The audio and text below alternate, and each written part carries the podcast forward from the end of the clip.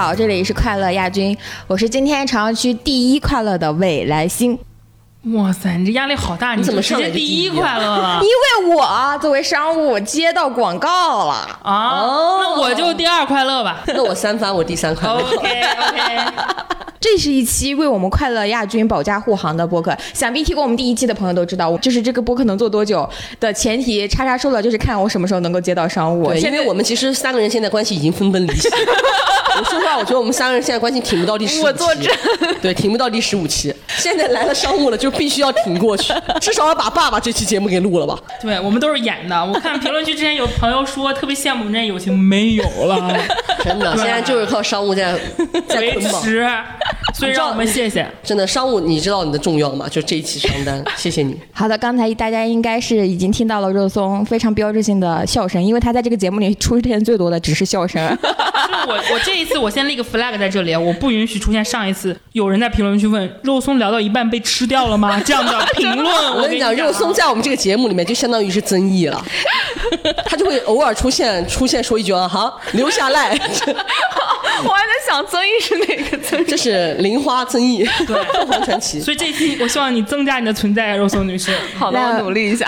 哎肉松女士，自我介绍一下吧，快点。啊哈喽，大家好，我是今天是第一千五百个快乐的肉松，为什么呢？因为即将结束我的暑假嘛，在准备这件事情，啊，肉松女士终于要开始工作了，哎准备找工作，不是准备工作。我只能说赶紧的吧，我跟他一起辞的职，我已经三个月了。我已经受不了他游山游山玩水的样子。说到这个游山玩水啊，我想就是肯定有很多人也对此好奇，就是 怎么能三个月不不工作？还游山玩水呢？甚至这个时间甚至可以人为的再拉长。肉松女士就是那种我的假期再延长一些也无所谓，她也就是离职离得晚了，她要是一月份离职也照样，那就是半年。我就跟你讲，如此坦荡的消费观，让人心生羡慕。因为我说实话，我是那种接受不了自己不赚钱的同时在花这么多钱的人。就是我是那种一个月可能在我这里已是极限了，就是我对我自己要求就是我很难超让我自己空窗超过一个月。就如果一个月再往后没有那种特别严肃的理由，比如说我真的完全不 OK，我就开始焦虑，我的焦虑会让我赶紧行动起来去寻找下一个工作。我的时间是一周，那 那我其实是可以做到跟肉松一样啊，的，你不光你可以一年，我知道。好的，这就迎来我们今天的主题到底是什么呢？就是我们来聊聊我们已经三十岁的这个坑节上，大家都在用花钱买什么快乐，怎么样？其实就是说白了，就是我们经常为彼此不同的消费观而感到震撼。这是也是我们三个人的友谊分崩离析的很重要的一个原因而 之一。没错没有，真的分崩离析了。比如说郭郭两千多不报销，我大概气得半死吧。你这么，他这个我两千多不报销，我自己一笑而过，而叉叉可以耿耿于怀半年，你知道吗？再比如说，像我会花钱找宠物沟通师这件这件事情呢，想必在上上期节目大家也应该也听到了。主要是未来星最近刚刚过了三十岁生日，所以说我们决定在这个档口回到那个最初的话题，就是人到了三十岁，我们的这个钱花在哪个地方能够让我们开心，快乐，甚至是哪怕朋友冒天下之大不韪，我们也要坚持花在这一块儿。是的，是的。这么精彩的主题，当然会有一个非常优质的客户来冠名播出。那现在有请我们节目的郭郭女士，隆重为大家介绍我们本期的赞助。为什么是我呢？因为我的普通话最标准。好的，大家可以来听我的点谁呢？你 而且我觉得你是咱们三人里面文化程度，包括文学素养最高的一个人。我觉得你这样的气质是最配得上我们爸爸的产品的。嗯，我希望在没有爸爸的时候，你也能这么多夸夸我谢谢一直都这么以为你。嗯，哇哦！好的，那本期节目呢，就由 T Major 鲜爷说品牌赞助播出。鲜爷说呢是一个专注于探索中国优质原叶茶的品牌，它立志让每一个年轻人都可以简单的喝上原叶茶。所以这一期呢，其实我们是在叉叉的办公室里，在茶香四溢的环境中开启的。因为我们在真正开始聊之前，未来新女士亲自给我们四个人每人泡了一杯而且我找到我跟赞助商的一个共同点，什么？我们的名字里面都有一个字是茶。硬不硬？我就问你硬不硬？我是发现我跟他有很深的缘分，想必赞助商也是因为这个原因才赞助我们的吧？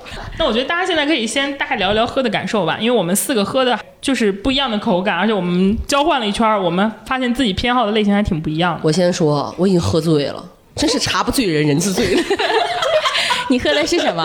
首先，我们这个茶啊，因为刚才未来星期我给我们泡了很多杯啊，嗯，我们分别每一个都尝过了。首先有季风白牡丹茶、微醺肉桂茶、山海金骏眉红茶，以及游牧铂金滇红茶，还有顿悟鸭屎香单层茶。嗯嗯，然后我们每一个人都分别喝了，我现在真的喝醉了。然后我最喜欢的，我就先来我来说了，因为我是说实话，我是我们四个人里面最不会喝茶的人。那么这几款茶里面，我最喜欢的是顿悟鸭屎香那个茶，因为我觉得它很清新。因为我喝的时候是它是第一泡嘛，嗯，我喝的时候没有觉得特别苦，嗯，然后我会觉得给我的负担感不是很重。然后这个茶啊，我说实话。他写的这些什么前调啊、中调啊、尾调啊，它就是此起彼伏的这玩意儿。就是前调，前调有栀子香、枫糖，中调是奶香、蜂蜜，尾调是糯米、木香。我说实话，一个都没尝出来。但是就是好喝，就是真的是觉得很清、很清香、很甜。然后我们不是那个。呃，赞助商说希望我们挂一下链接嘛啊，如果有兴趣的朋友可以买一下。我本人先下单啊，我们公司很多年轻人，我本人先狂购一下，增长一下我们这个链接。我我要给我们公司同事买一点。然后我喝的话是那个铂金滇红茶，红茶它是那种经过应该是在工艺上好像是经过发酵的吧那种茶，然后茶味比较浓，它就是我们经常想象的那种茶香的那种特别浓郁的味道。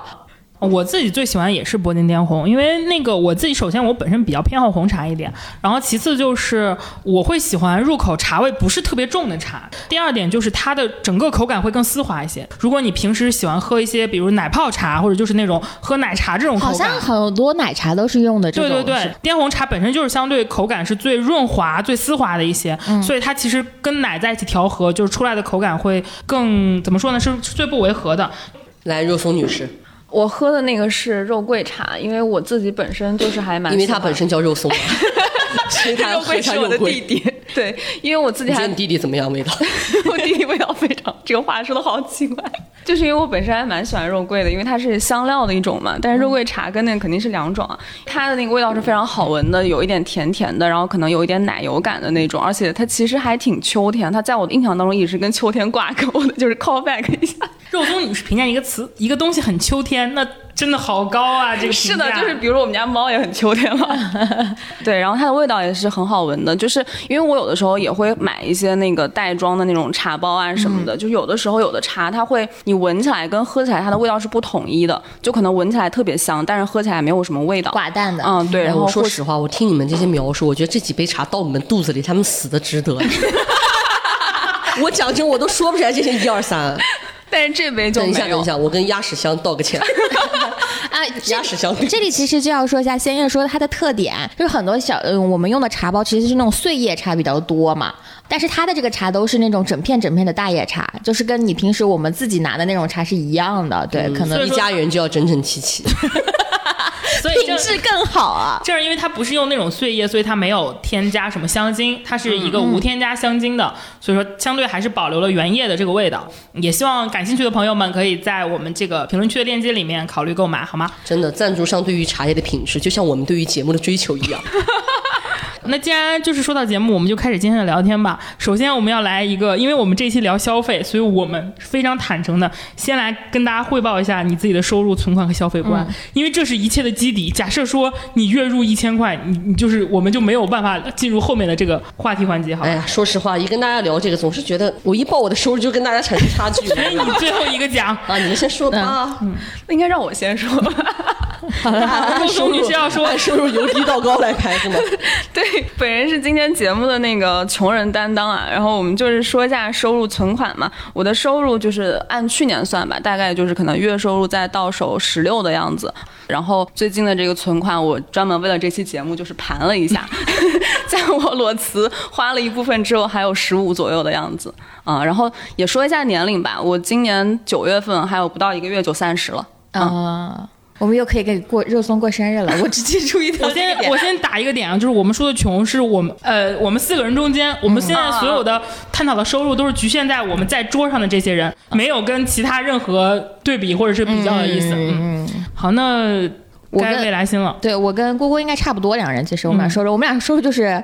五十左右，嗯，然后可能不到五十吧，因为换领域了。我的收入因为是商务，其实跟我的客户有很大的关系，对，呃，然后那个我的存款是六位数，嗯，未来星也是刚刚过了自己的二十九，二十九岁，我现在二十。九岁，对，嗯，那我的话，我是我是马上要呃就是年底会过我的二十九岁生日，现在不到二十九。然后我跟他收入差不多，然后我们那个五十是年薪嘛，就大概就是五十万这个样子。然后我现在存款大概到今年年底肯定是能过百万，大概是这个数这个数字。对，当时我跟他们说的时候，得知这个数字之后，未来星跟叉叉都非常的不可思议没有是肉松，呃，是我啊。嗯我默默的 叹了口气，因为我跟郭郭的收入应该一直都差不多，但是我就没怎么存着钱。主要是在他们看来，可能我也没少花，主要是这个逻辑。我们要不听一听老大家的收入？哎呀，这个时候就突然有点尴尬了。嗯，就是我的收入就是年入百万不止，但是几百万我就不多说了，这是这是几百万就不多说 了。几百万我就不说了，反正数字不是一。嗯然后我的存款的话，就是千万不止。哎，你知道说到这儿很好笑的事情是什么吗？就是我之前在微博上有看到有人说，感觉听快乐亚军就像听他自己身边的朋友一样，每个人能找到对应的标准，除了叉叉，因为身边没有这么能赚钱的朋，友。然后我其实我的拥有的东西啊，就是如果说算房子加那个存款资产。啊，不谈不上资产倒也，然后加那个理财，就大概是千万啊，但是几千万我就不说了，不合适，不合适。你看我们插上叉叉，我们等于实现了阶级跃迁，你知道吗？嗯，没有没有，主要是我在向下兼容。没有，开玩笑，开玩笑。因为我刚跟未来星很熟的时候，他老说我在向下兼容的。这怎么不算一种向下兼容？其实没有，，我非常喜欢大家。就是你看他这个说吧就说完就不是我，其实我的消费层级跟大家是一样的，所以为什么人家能就是月入不是主要是因为我没有什么花钱的地方，我物欲很低。一会儿我们会聊到这个地方，大家会惊讶于我的物欲低到令人发指那我们。先这样来个标准吧，在你们看来，什么样的钱算大钱？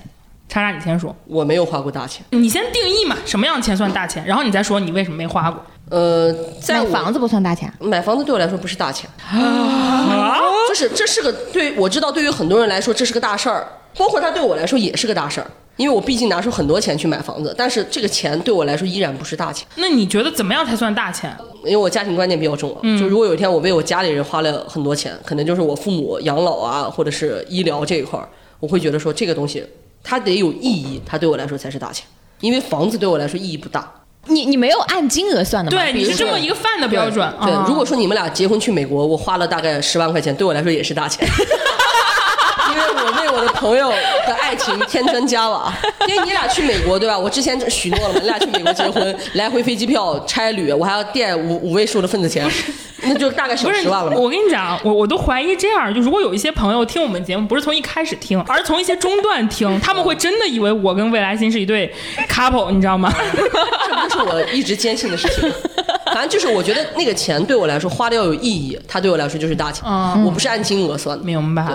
那我我我很明确，我大概五千以上，在我看来就算大钱了。我就知道为什么我存没有存下钱了，未来现在冷笑，你说吧，你觉得什么算大钱？六位数吧。嗯，就是倾尽所有的算大钱。因为你的存款也就是六位数啊。不是，就是大概十万以上吧，算大钱。就是 哦，那我跟郭女士的想法其实蛮靠近的，就是因为你要在月收入里面占的比例比较多的话，我觉得就算我觉得能够让我拿出，比如说一个季度或者一两个季度的工资，我就觉得算是个大钱。哦，沉默了。主要是不知道该说什么，下一个话题走吧。嗯那行，那那我们说到，我觉得留留大钱是能看出我们几个消费观的。嗯，那我们先聊聊自己的消费观吧。嗯，就是我们先请肉松女士先说。啊，我的消费观就是该省省，该花花。然后，而且我其实不太会随大溜去花钱，不管是这个东西它很便宜，因为我身边确实会有朋友，比如说他们喜欢就是呃，就大家所谓的薅羊毛嘛，就比如说有一些卡开通了以后，它会有那个就是呃打折的，就是餐券啊什么的。就这种情况下，我是不会去花的，因为我就觉得你如果我我我不吃这顿饭，我不是不用花钱嘛？你为了就是占那个便宜，你不是反而要花一顿饭钱嘛？或者是那种特别贵的东西，就是如果说大家都觉得好像拥有它就很很怎么怎么样的话，那我觉得如果它不是我的实际需要的话，我也不会去花它。嗯，然后对于我自己喜欢的东西，我可能也还算舍得吧，就目前不会有太多就觉得就让我很别扭、很舍不得的那种消费。我的消费观跟肉松女有点像，但是就是我是一个这样的人，就是我现在已经有一套非常成熟的判断标准，就什么东西在我看来是该我享有的，什么东西我是不感兴趣的。就是我对于一个东西判断它花不花费的原因，我不是我该不该有，而是我想不想要。嗯就是我是这样子的，只要我想要的东西，我就会要它。所有我产生纠结的地方，我是一个很好下判断的人。就当我纠结这个钱花不花的时候，我就会花。其他的就只有两种情况，第一种情况就是我不纠结，就是我根本不觉得我需要买这个东西或者花这个钱，那就是肯定不存在消费了。第二种就是我特别想要，但是我买不起的东西，我会自动把它变成不想要的。就是 第三种就是我会纠结，那我就不存在，就只要我纠结，就意味着我想要，那我一定就要。我嗯我就是一个这样的，主打就是一个想要的就买。如果买不起，那就说明我不想要，非常会自我洗脑的人。嗯，我的消费观其实我很愿意为我自己喜欢的东西和跟朋友花钱，就是我朋友叫我出去玩儿，我我哪怕一开始对这个没有兴趣，但我会我就会愿意去试一试的那种人。然后我很愿意为体验花钱。然后在生活上的话是，我是会是那种就是在某一些领域，我是会就是固定说，还是希望自己能够。好一点，舒服一点，呃，类似于我从一开始的时候，我就不太能够接受我的合租里边或者怎么样里边是有呃我不认识的人，所以我不太能够接受租那种什么次卧啊、主卧啊什么这种，我都不太能够接受。就我一定要租那种带有公共空间的，然后能够让我自由出入的地方啊。然后当时我跟我能跟我合租的人跑走了之后，那我可能就很快就开始要租自己的那种单间啊什么，哪怕那个时候我挣的也不是很多，但我就会觉得说，比如说在住住，我就要住得很自在，这方面我就比较愿意花钱，要保证自己的生活品质。那比如说我现在可能就是也也会想要说住在比较好一点的地段上，然后我去哪个地方都要通勤，所以说其实我在这方面是比较花钱。然后我在有一些地方是不太在乎的，就以前我可能在乎过，就比如说鞋包、衣服，那我可能因为喜欢的东西一直在变，那我频次变得很高的时候，那我就会追求性价比。对，但是我其实总量也不会小，我很愿意为我自己的喜欢花钱。叉叉叉叉呢？哦哦，就是首先啊，我是一个非常在钱这个件事上非常保守的人。就我从小到大，我觉得我对于钱的敏感和对于钱的执着来说，我个人认为跟我的父母没有关系，我不想甩锅到他们身上。因为我的金钱观在从小到大，我的亲戚朋友都说你怎么一点儿都不像我父母啊？就花钱，你的意思是你父母花钱很大手大脚？不是大手大脚，我爸是一个比较大方的人，我妈就是一个正常的一个女性，我就是抠门。就是我跟你讲啊，就是呃，我相信大家，因为我们四个人其实都是相对来说三个人都是北方人嘛，就咱们那边不是很爱说铁公鸡嘛，嗯，我不是铁公鸡，我是糖稀公鸡。这是我姐给我起的外号，糖稀公鸡就是不仅一毛不拔，它还倒粘，你懂吧？所以就是我的逻辑，首先一个大前提就是我不可能花在我存款让我支撑不住的钱，你懂我意思吗？就是我不会花我能力范围内的一分钱。我今年三十一岁了，也算是呃怎么说我同龄人之间，就我认识的同龄人之间比较事业有成的人。对，啊、我没有信用卡，就你从来没有过没有办过预支消费这件事，没有预支消费，除了说买房子贷款这件事情，我生命中没有贷过款，那你像花呗什么，你也没有说欠过，从来没有，。从来没有。完了之后就我是不能接受自己的钱在我的能力范围以外的，就我无如果我无法掌控这个钱，我会让它变得最安全，而不是让我去冒险做一些事情。对，这是我一个非常基础的一个价值观，就是我不会让我的钱流失掉。所以我做过理财，我的理财就是两种嘛，一种是我买的是风险极低的理财，就放在那就不可能亏钱的那一种；另外一种是我跟着我哥理财，因为他是搞这一块儿的，所以我跟着他，就是我知道我一定会赚钱。哦对，然后这是一个，然后呃，接下来就是如果说到我具体花钱的地方啊，我比较喜欢的是一次性消费。就是我举个例子啊，就我一次性消费很极端啊，就一种是我买了它以后，它能一辈子陪着我的东西，比如说书，比如说手办，然后还有一种就是单次消费，就是我也是注重体验的，比如说我愿意呃看话剧，比如说我愿意去吃一顿很好吃的饭、很贵的饭这种，它对我来说是一次性消费，我消费完了，我不用再为它而去烦恼，而去再去为它怎么怎么样。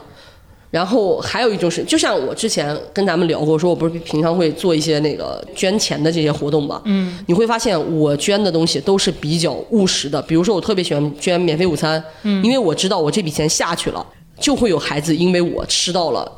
什么什么样的饭啊，这是很明确的。包括我之前喜欢捐那种治病救人的那种钱，包括我捐了这笔钱，那个孩子会恢复光明，就是这个钱下去了就到位了。嗯，当然我知道其中运作有很多，但是对我来说，这个理解是这样，所以我不太喜欢捐，呃，那种就是能让大家去养一个动物的，或者是能大家去关心一个群体的心理健康的，因为我觉得那个钱下去了之后你，看不到回报，我看不到回报，或者是我没有办法确认，我讨厌这种感觉。就是你就喜欢砸钱听响的那个感受。嗯，对，所以我这个地方就要举出来一个比较极端的例子，我是不能接受我自己在穿搭上花钱的。因为这个东西就是你投入了一下，你还会再持续再投入，因为你买了一个很贵的包，你就一定可能要在其他的地方再配那个包或者怎么样，那这个东西来对我来说是易损的。对你就是一定要实打实的东西。对，所以我在人际交往过程中，我是我也是一个非常保守的人。如果这个人对我不好，我不会主动给他花钱的。我是那种回馈型的，就像我之前不跟你们讲过，我前任送我手机，我送他耳机嘛，我也会在未来送他很多东西，去无限趋近于那个手机的价格，但我永远不会花的比他送我的东西多。天哪，我要感动了，因为叉叉为我花过钱。我换工作的时候，他给我买了一条裙子。呃，那个钱对我来说不是钱嘛，而且我们两个人是朋友，我们不是情侣，感人。而且他也对我非常好啊，他给我回馈了很多东西，是我觉得是金钱买不到的嘛。我对朋友不会这样，我只是说的是两性关系情侣两性关系，我不可能花我的对象给我花超过的钱，为什么你对两性如此严格？因为他不配在两性关系两性关系里。嗯，就我给我父母的钱是非常多的，我给我父母的钱是有，以至于他们可能花不了那么多钱或者怎么样，但我希望给到他们更多东西，就是亲人和朋友。但如果是两性，你休想让我花的钱是比你超过的多的，嗯，对，而且我是极端女权嘛，刚刚叉叉提到一点是说跟父母的这个消费观，他说完全没关系，完全不一样。嗯，我们我爸我妈都怎么说，谈不上是大手大脚，但是是走大方和慷慨人设的，嗯，我是完全不可能。我感觉我的消费观跟我妈有一些关系，就是我爸爸属于那种对他自己花钱非常仔细，但是他对于我和我妈妈身上是很舍得花钱的，尤其是对于小的时候，感觉就是类似于他可能给自己买衣服或者买鞋都是那种很 很便宜的，但是他给我。妈妈呀，或者是给我啊，就是买东西就是非常大方的。嗯，我妈也从小就跟我说嘛，就说类似于我们花钱要贵精不贵多，然后说我们要舍得买贵的东西，而不是说买那种很多件儿啊，或者说是那种量怎么怎么样。然后说意思就是说，女生还是要嗯，在该花钱的地方要舍得给自己花钱。然后这个消费观呢，在我长大的过程中一步一步出现了变种，到最后我就只记得了女生要舍得给自己花钱，这句话就是。我妈曾经看着我一柜子东西问我说：“嗯，这些东西有什么必要吗？”我说：“你不是说过吗？就是要舍得给自己花钱呀。”我妈说：“请问你这是占了哪个贵精不贵多呢？”我说：“你说过要舍得给自己花钱，就是我妈说你就只挑那一句话记，你怎么不记得不要乱买呢？”我说：“那那我拥有了一些快乐。”所以你买了这些东西以后，你会后悔吗？当然会，也会。就是我有一个消费观是这样一句话，就是如果你不买它，你会后悔；如果你买它，你会后悔，并且拥有它。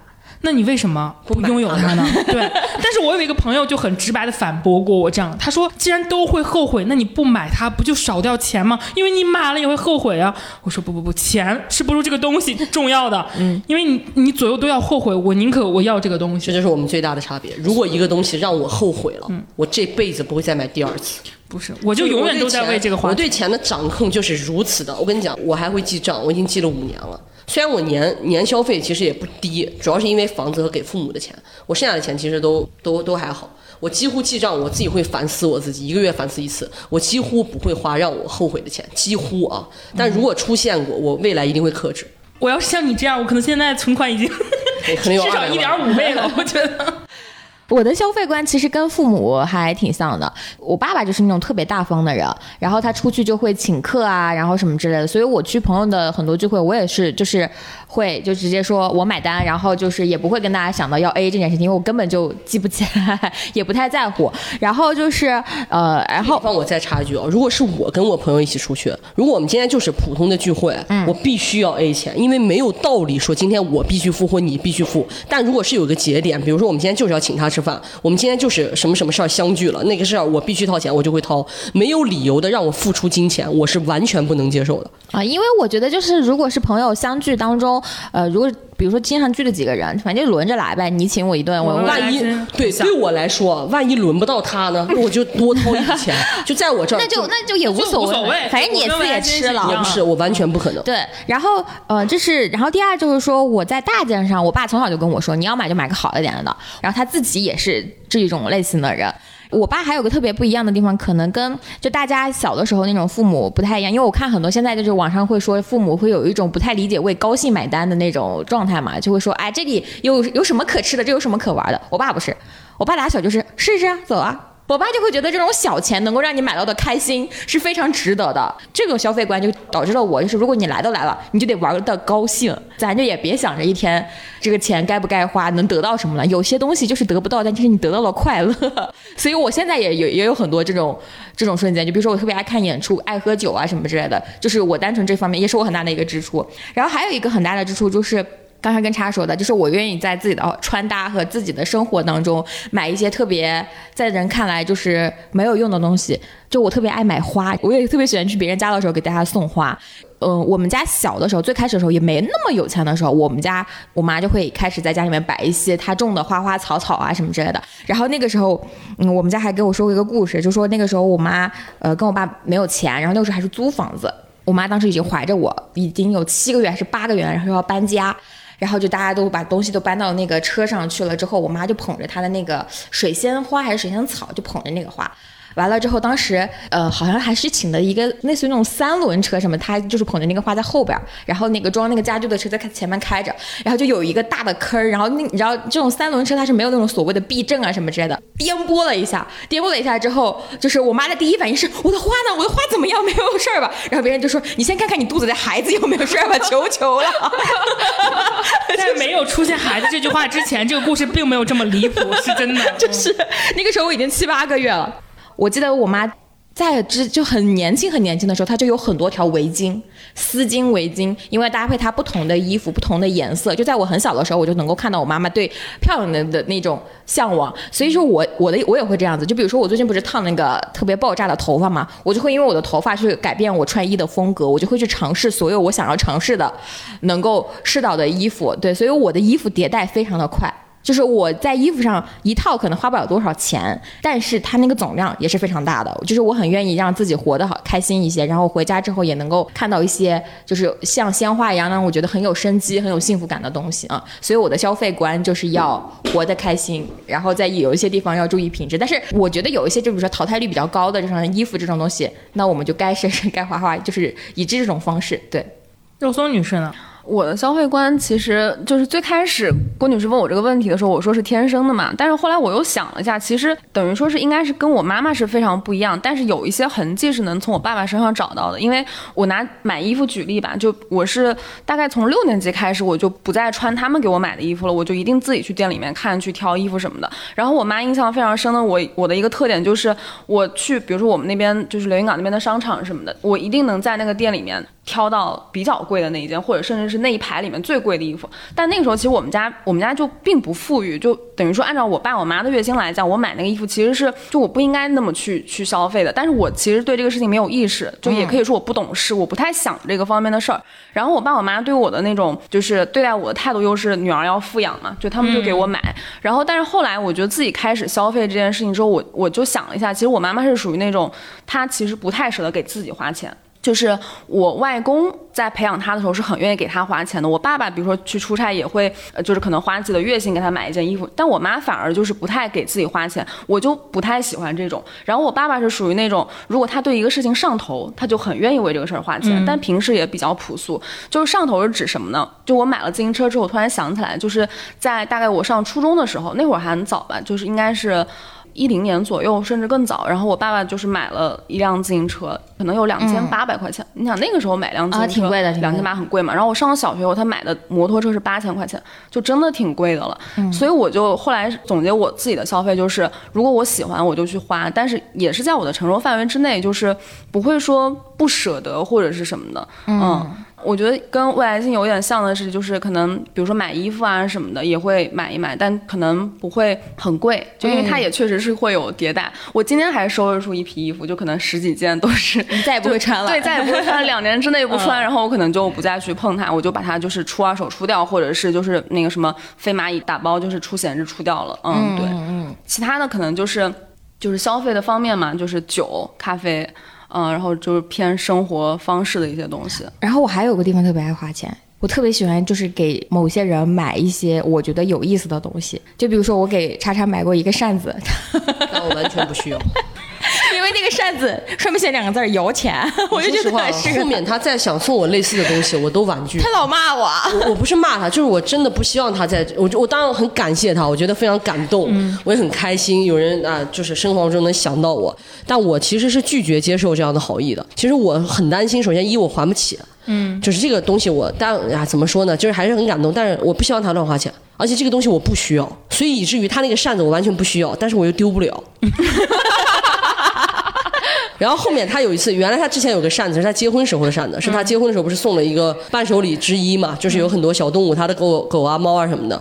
那个扇子我真的不需要，但你让我丢丢了，我下不去这个手，我甚至偷偷丢我都觉得我对不起他。最后我跟他说，我说你能不能拿回家？他说可以，他就拿走了。其实我压力很大啊。他那个摇钱，就他那个摇钱的那个扇子，我现在还在我们家的柜子里放着，我丢不了，它成为我一辈子的负担。然后我给蝈蝈每一年买的生日礼物，我觉得他啥也不缺，我就会开买一些就是所有我想玩，但是我觉得我自己也不太用得着的东西。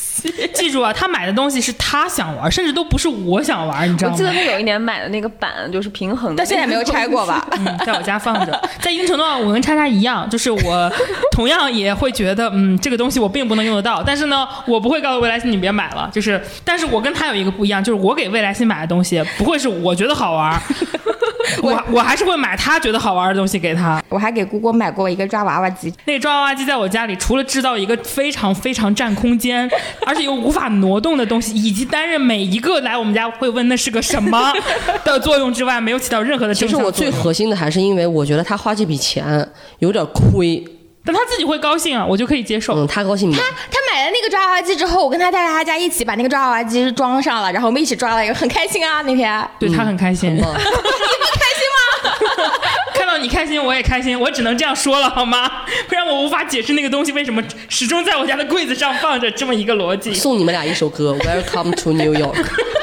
赶紧去美国，拜托！我刚刚突然想到一点啊，就是如果你你们按照你们的说法，其实我跟我们家里人这个消费有一点还是有继承的，就是第一个就是我爸小时候特别在跟我买书上很舍得花钱，就他是一个。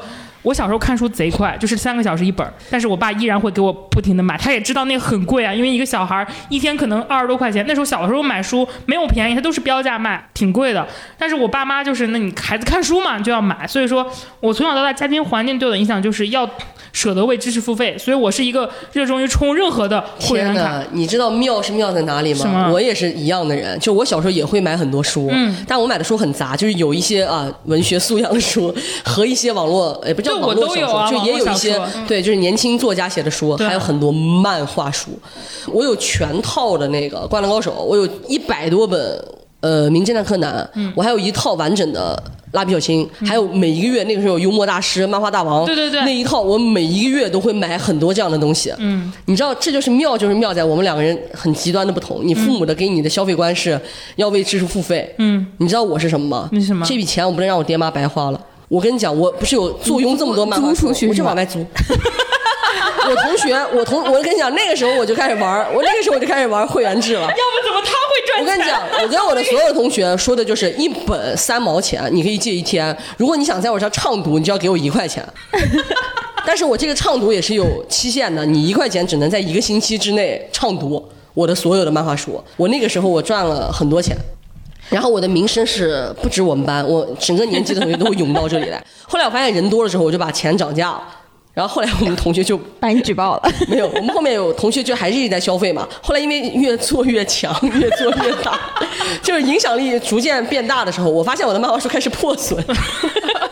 但是因为是漫画书，就是是那个呃说的是杂志那种开始破损了，然后我就是呃会筛选一下我的会员制的人，然后反正没过多久吧，大概一个学期吧，就被老师发现了，啊嗯嗯。啊，然后老师就告家长，然后这个故事结局是，呃，就是老师告了家长，让家家长让就是告家长让我不要在学校贩卖 这种东西，哦，我跟你真的很像，你知道吗？我初二下学期的时候，但是我没有听，继续做，只是规模缩小。那那叉叉比我幸运多了。我当时我甚至都没有卖钱，我当时市面上我说句不好听的，所有穿越小说，所有穿越小说是所有没有一本我没的。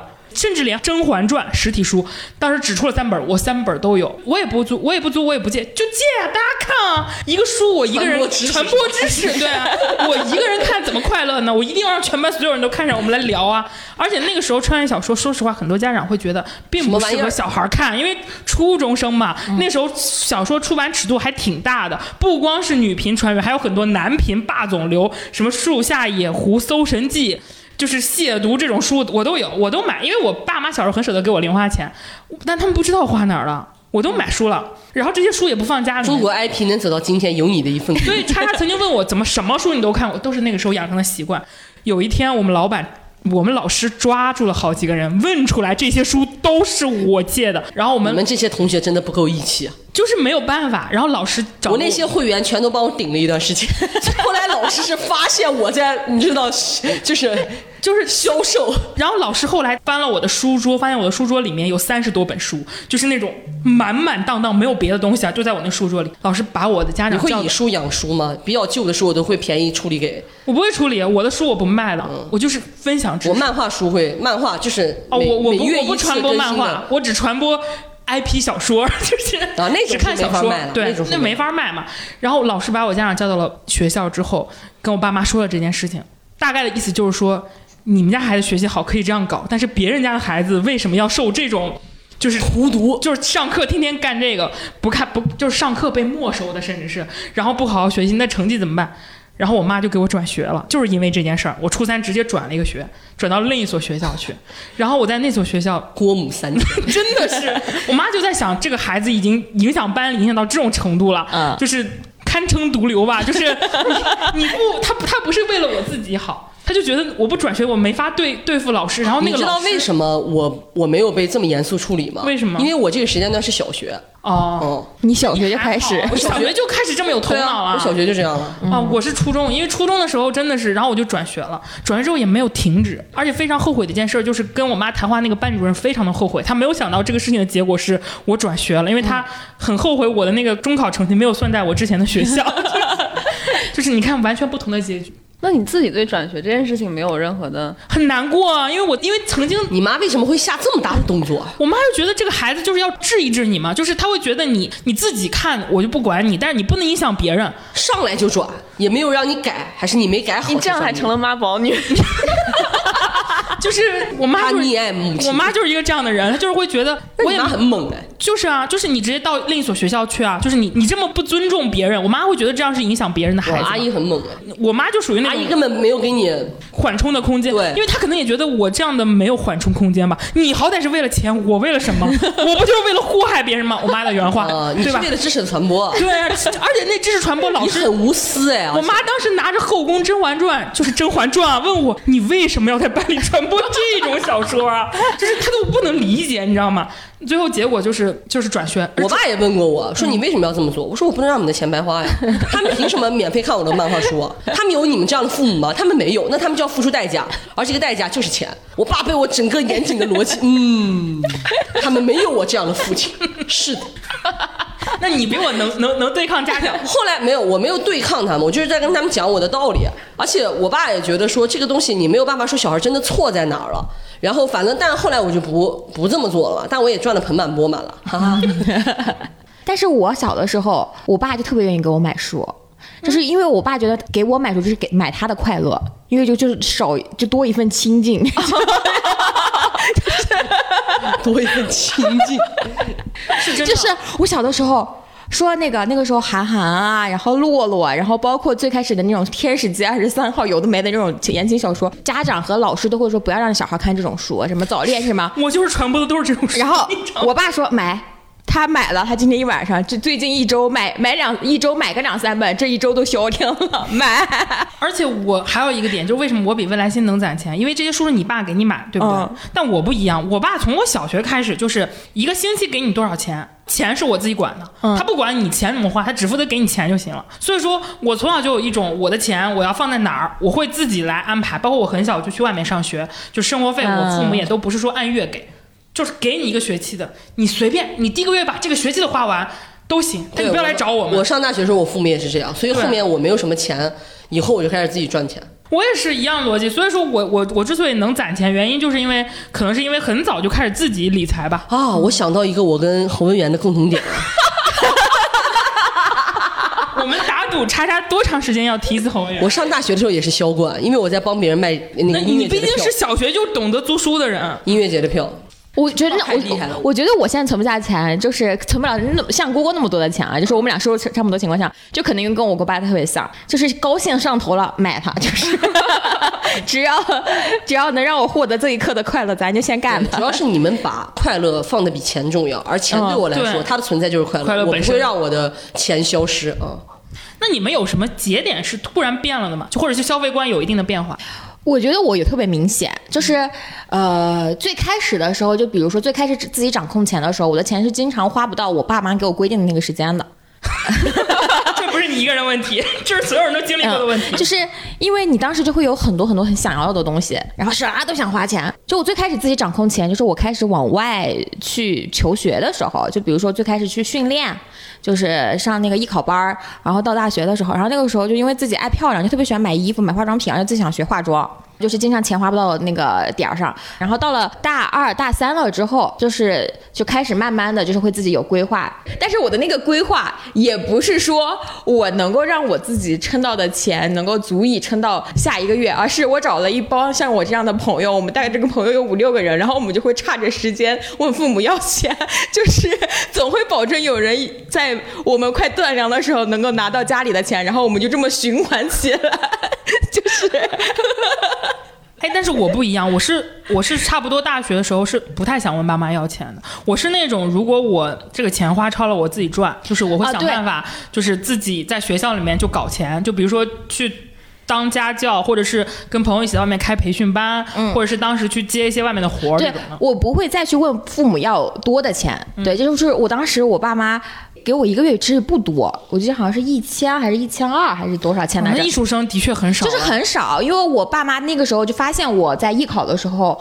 花钱控制不住，他就希望我能够学会正常理财，因为我爸妈其实送我到学校，然后看了我们市场的价格以及我们后边那条街上的价格的，正常估算当中，就是我应该是这个钱能够正常活下来的。但其实一千二，你他没有算一些类似于我买衣服、买化妆品，然后包括一些微啊社交呃社交啊这些钱的啊，然后等到刚开始工作的时候，就是因为工作的时候那个钱会跟你的就是大学的那个钱有一个还蛮不一样的一个呃，会突然变得很多嗯然后你也会就是突然想要说啊，原来我以前买不起的化妆品，我就想去买了；我以前很喜欢的包，我就想去买了。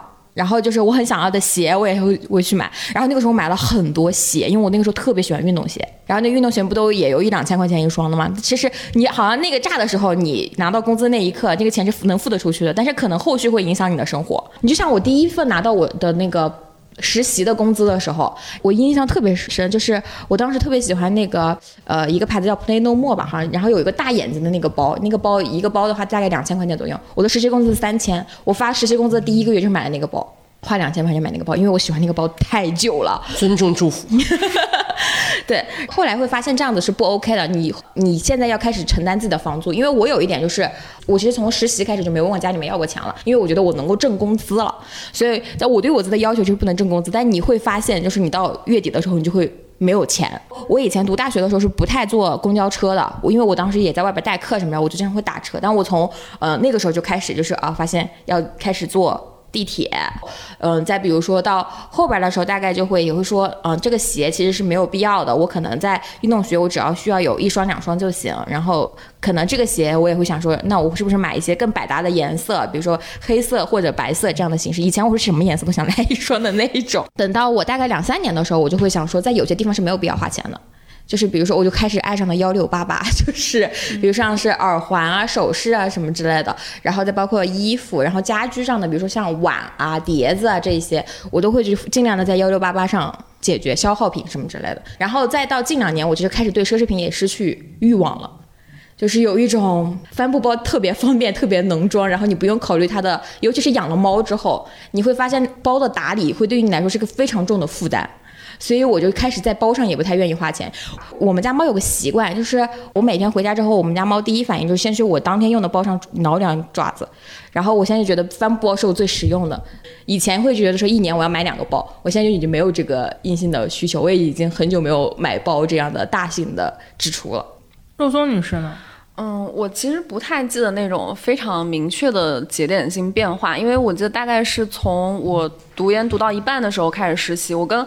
郭郭还有那个叉叉非常不一样一点，就是他们都说到上学的时候，比如说想到去赚钱这件事情，就是赚钱这两个字，在我的脑子里面。没有什么概念，就真的就是可能是人和人的不一样。我就是开始实习之后，我觉得就是赚工资嘛，就是我用我的，就比如说写东西干嘛的换换钱这样，但没有那种赚钱那种概念。我不知道你们有能不能理解那个区别。然后我拿工资之后，就是不会再花家里的钱，但是我花钱也不会因为，比如说我收到的工资不会很多，但是我就刻意缩紧我的开支什么的，就刚好我一直以来的消费就是我赚到的钱刚好能够覆盖，或者是能多出来一点点，我没有过为钱担心的。时候，但是我大概从南京到北京的那个时间段，我妈就有一次说：“你现在还有多少多少钱？”就是问我存款有多少。我跟她说了一个数字，她就觉得不多，说你能不能算你钱都花哪儿去了？然后我就那一次，我可能做了一个。就是我翻了我很多什么支付宝的账单，然后去看我平时的消费在哪里，然后我就大概有了一些意识，就可能会说我以后的花钱的那个习惯就会变得稍微的再懂事一点，就是再谨慎一点。就是有的时候，比如说我想要花更多一点的钱，比如说我换个手机什么的，我就会再想一下，我是不是这个阶段就必须要换这个手机，或者像刚刚魏来星说的，就是我以前买衣服可能什么颜色都想来一件，那我后来就想，我能不能买一个百搭一点的，或者是买一个经典款，就是。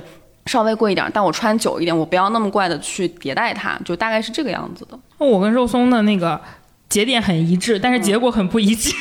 就是我跟肉松的节点都发生在类似于工作了一段时间之后，然后呢，可能跟家里有一个谈话，然后我的妈妈也是跟我说，就是我妈说你第一年，你看你当时是家里面给了你钱，然后为了。因为我父母有很，他们老是害怕我刚工作的时候会住地下室，就这种北漂人的苦闷生活，可能对他们影响很大。他们怕我去做这种举动，所以他们可能说，在我刚工作那年，就是我我妈就说家里面先借给你一两万块钱，就是至少你保证你的房子是 OK 的。甚至我爸专门在毕业的时候到北京看了我租的房子，哦，是一个两室一厅。你看我刚毕业那个时候只跟一个女生合租嘛，然后还有客厅，其实房子还挺好的。然后就是这块至少保证。到了第一年的时候，可能也欠了一些信用卡的钱。第二年把信用卡的钱还了，把我妈妈爸爸妈妈借我的钱还了，不剩什么。第三年，我父母可能就跟我说：“那这一年下来之后，哎，我妈就说，那你看一看，就是你为什么还是没有攒下钱来？为什么是这个样子？”那一瞬间，我和肉松女生感受是一样的。我理了理，发现就是我过去这个钱，发现我的确也是一个非常喜欢花钱的人。所以我的决定就是从那以后，我一定要赚更多的钱。就是我依然是一个不愿意。记账的人，就那个时候两条路，第一种是记账，他可以，他可以获取刚刚肉松说的，就是哪些钱我是没必要花，或者我可以省一省。然后第二种就是，我当时选择就是我要换一个挣的更多的工作，就是我我要给我自己明确一个路径，就是叉叉说的我。哪一年要赚够多少钱？这些溢出的钱是可以让我更大手大脚一点，但是给我父母也可以交代嘛，就是我有攒钱啊，或者我有存钱啊，就是，但是你别管我花哪了，反正我存了，就是我是一个这种型的人，就我为了花钱，我要挣更多的钱。我跟你们有一点特别不一样的一点，我会经常补偿自己。就是什么叫补偿？奖励性消费？不是，就是因为因为我跟我父母关系不太好，尤其是我长大了之后，他们会经常否认我的很多行为，以至于我跟他们产生分歧的时候，我会报复性的为自己花钱，所以导致我有一两年财务状况非常的不好。我会有一种我凭什么不能这么用？我凭什么不能用好多东西的那种感觉？我已经自己挣钱了，我凭什么还要听你的安排来？决定我的钱放在哪。我的父母有一就是在有一段时间特别喜欢说，就是他可能是想要，他其实的目的是想要我回家回湖南，他就会说你一事无成，别人都已经在那买房子买车子，然后怎么怎么样，而你只知道招猫逗狗，然后我就会报复性给我们的猫、给我的狗开始买罐头，就是一买买几百个。你从这点来看，魏来星这个人就很不一样。嗯就是我刚刚脑补了他那个话，可能其他的很多人在那个场面上，好，我就要买个房给你看看。结果魏来星是行，你说我为猫狗花钱，我就花。对，我就这种人。我不想，我主要是我不想在他面前证明什么东西，我也不想成为他们嘴巴里面的那个人。就我的反抗是那种彻底性的反抗，就是不是为了证明式的那种反抗。我突然刚才你们讲的时候，我突然想想到了，就是我这一两年花钱明显变多的原因，就是因为我跟我们家里的关系急剧恶劣，导致我就经常一上头吵完架，我就开始在淘宝上疯狂的清空我的购物车，把我曾经很多犹豫的东西都买了。然后我得到那个东西其实也就还好，但我就一定要买。嗯叉叉有什么？啊你你是一如既往的搪瓷攻击是吗？没有过什么消费消费观念变化的时候。哦，我是这样，其实之前我们不是录那个顶流宣传那一期，我不是开玩笑说我富二代嘛？其实我不是那种富二代，就是我们家不是从小就有钱的，就我是国企长大的。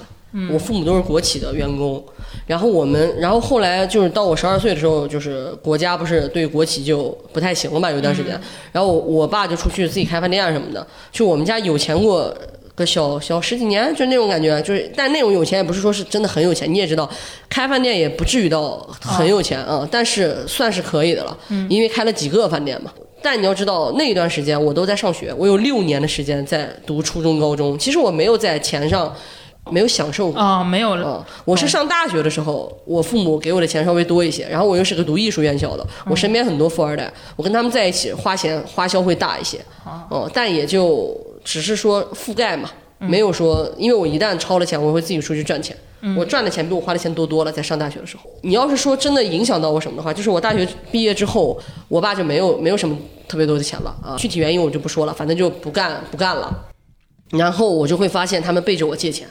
问别人借钱，那是我最大的改变，就是我不能接受我父母需要背着我去问别人借钱，我肯定是能给到他们的。所以在上一次我不就跟你们讲了嘛，我来北京第一年，我一个月四千五的工资，我能最后一年攒了五万，给了他们四万五。对，这是最大的变化，就是我觉得我永远不能接受我父母困苦。啊、嗯，就包括像我上学的时候，我因为学习不好，中考的时候让他们多掏了一万五的择校费。你们懂什么叫择校费？我知道，就没考上，我上不了这个学校，我要多花一万五，这所谓。但我们那个时候叫赞助费，但我知道很多地方的人叫择校费，是这么个意思。我因为这个东西让他们掏了一万五，但我说实话我没有办法，因为我已经努力了。就我初三那一年非常努力，我的分数是考到我高到不能再高了，就对我来说。所以虽然我让我父母掏了那一万五，我很难过，但是我没有觉得。就是后悔，因为我已经做到我所有的事情了。我语文接近满分，政治满分，然后历史接近满分，然后英语我也是补到不能再补，数学和物理还有化学比较差，但是我我已经没有办法了。明白。后来到了高中，我就不学了，我三年，我就我那个时候对我打击很大的点就是说你努力没有用，我父母还是要为我掏一万五，我不要再学习了，学习根本不会给我带来任何的改变，而且我能力就到这儿，我能力没有办法让我学的那么好。所以我整个高中我就没有再学数学和英语，因为我我见过我自己努力的样子了。我初三那一年非常努力，但我见过了，我改变不了，我能力就到这儿了。但我语文啊、文综啊还是 OK 的，所以我的语文、文综考得很好，最后我还是考上了大学。虽然我学的是艺术啊，嗯，但对我来说，就是你见过自己很努力，所以我最不能接受就是我父母为我或者因为我的原因，或者得不到我的帮助而让他们变得困苦，这是我完全不能接受的。所以在我大学以后，我就是。呃，大学毕业以后，我来北京工作，我每一年为什么这么努力？就是我一定要让我父母轻松下来。呃，我买房，我是完全不能接受他们给我一分钱的，就是他们其实有钱可以给我，但我不会要的。我买房装修，他们没有为我花一分钱，我不能接受我的父母给我花钱，当然我能接受我给他们花钱。所以我最大的改变就是，当我的父母一在一一旦在我面前展露出来弱势，说一句夸张一点的话，我完全心痛到不能呼吸。嗯，就是我我完全不能接受这件事情。所以我最大的改变就是，我毕业的时候知道我的父母背着我在问别人借钱，这个事儿这个事儿对我的打击是非常沉重的。他们为什么不来找我呢？然后我后来就疯狂赚钱，就给他们一笔钱。到现在他们就会为我开口了，他们有需要的地方就会问我借钱。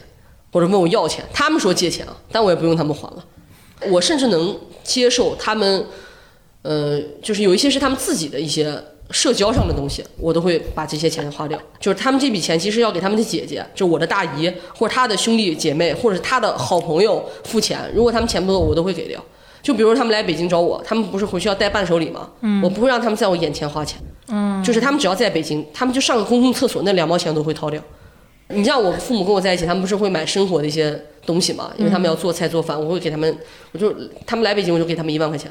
你你只要在我面前，我是不能接受我父母自己花钱。哇，你这么一说，我觉得我好愧疚啊！真的，我我我一我一点都不愧疚，我因为我的父母就是从他们发现我这人无可救药之后，他们特别坦然的问我要钱。啊、所以我就我就一直我我只要在我成能力范围之内，我就会一直都给他因为我。刚刚突我然享受我父母问我要钱，就是我爸我妈就来北京跟我一起住，或者是我妈妈有一段时间就是跟我出去玩了之后，因为疫情隔离在家里面，她会给我房间里添很多他觉得有必要有价值，但是我又没有的东西。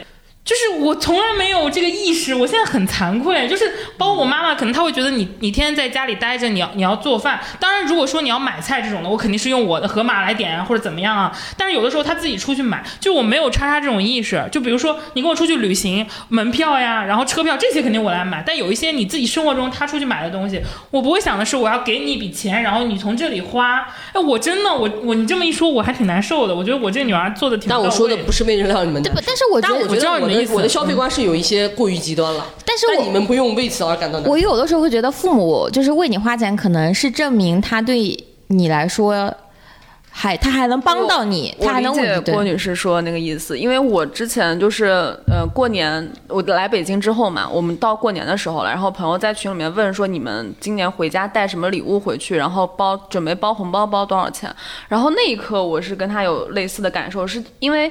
没有这个意识，哦就是那我也已经工作了，然后但是其实按理说，按道理说，你应该给父母然后长辈包点红包，家里的小辈带点礼物什么的回去。但我我我后来想过，有可能是因为真的就是从小到大一直是那种被呵护的那个角色，就是我跟郭女士很像的人，我们两个人的家庭都是那种，就是爸妈真的就是就小比较康正对比较宠，嗯然后是那种长大你就会确实。也也不能说是自私或者怎么样，就可能是真的是多想着自己一些，就确实是没有那个意识。就是因为我其实我爸妈对我也很好了。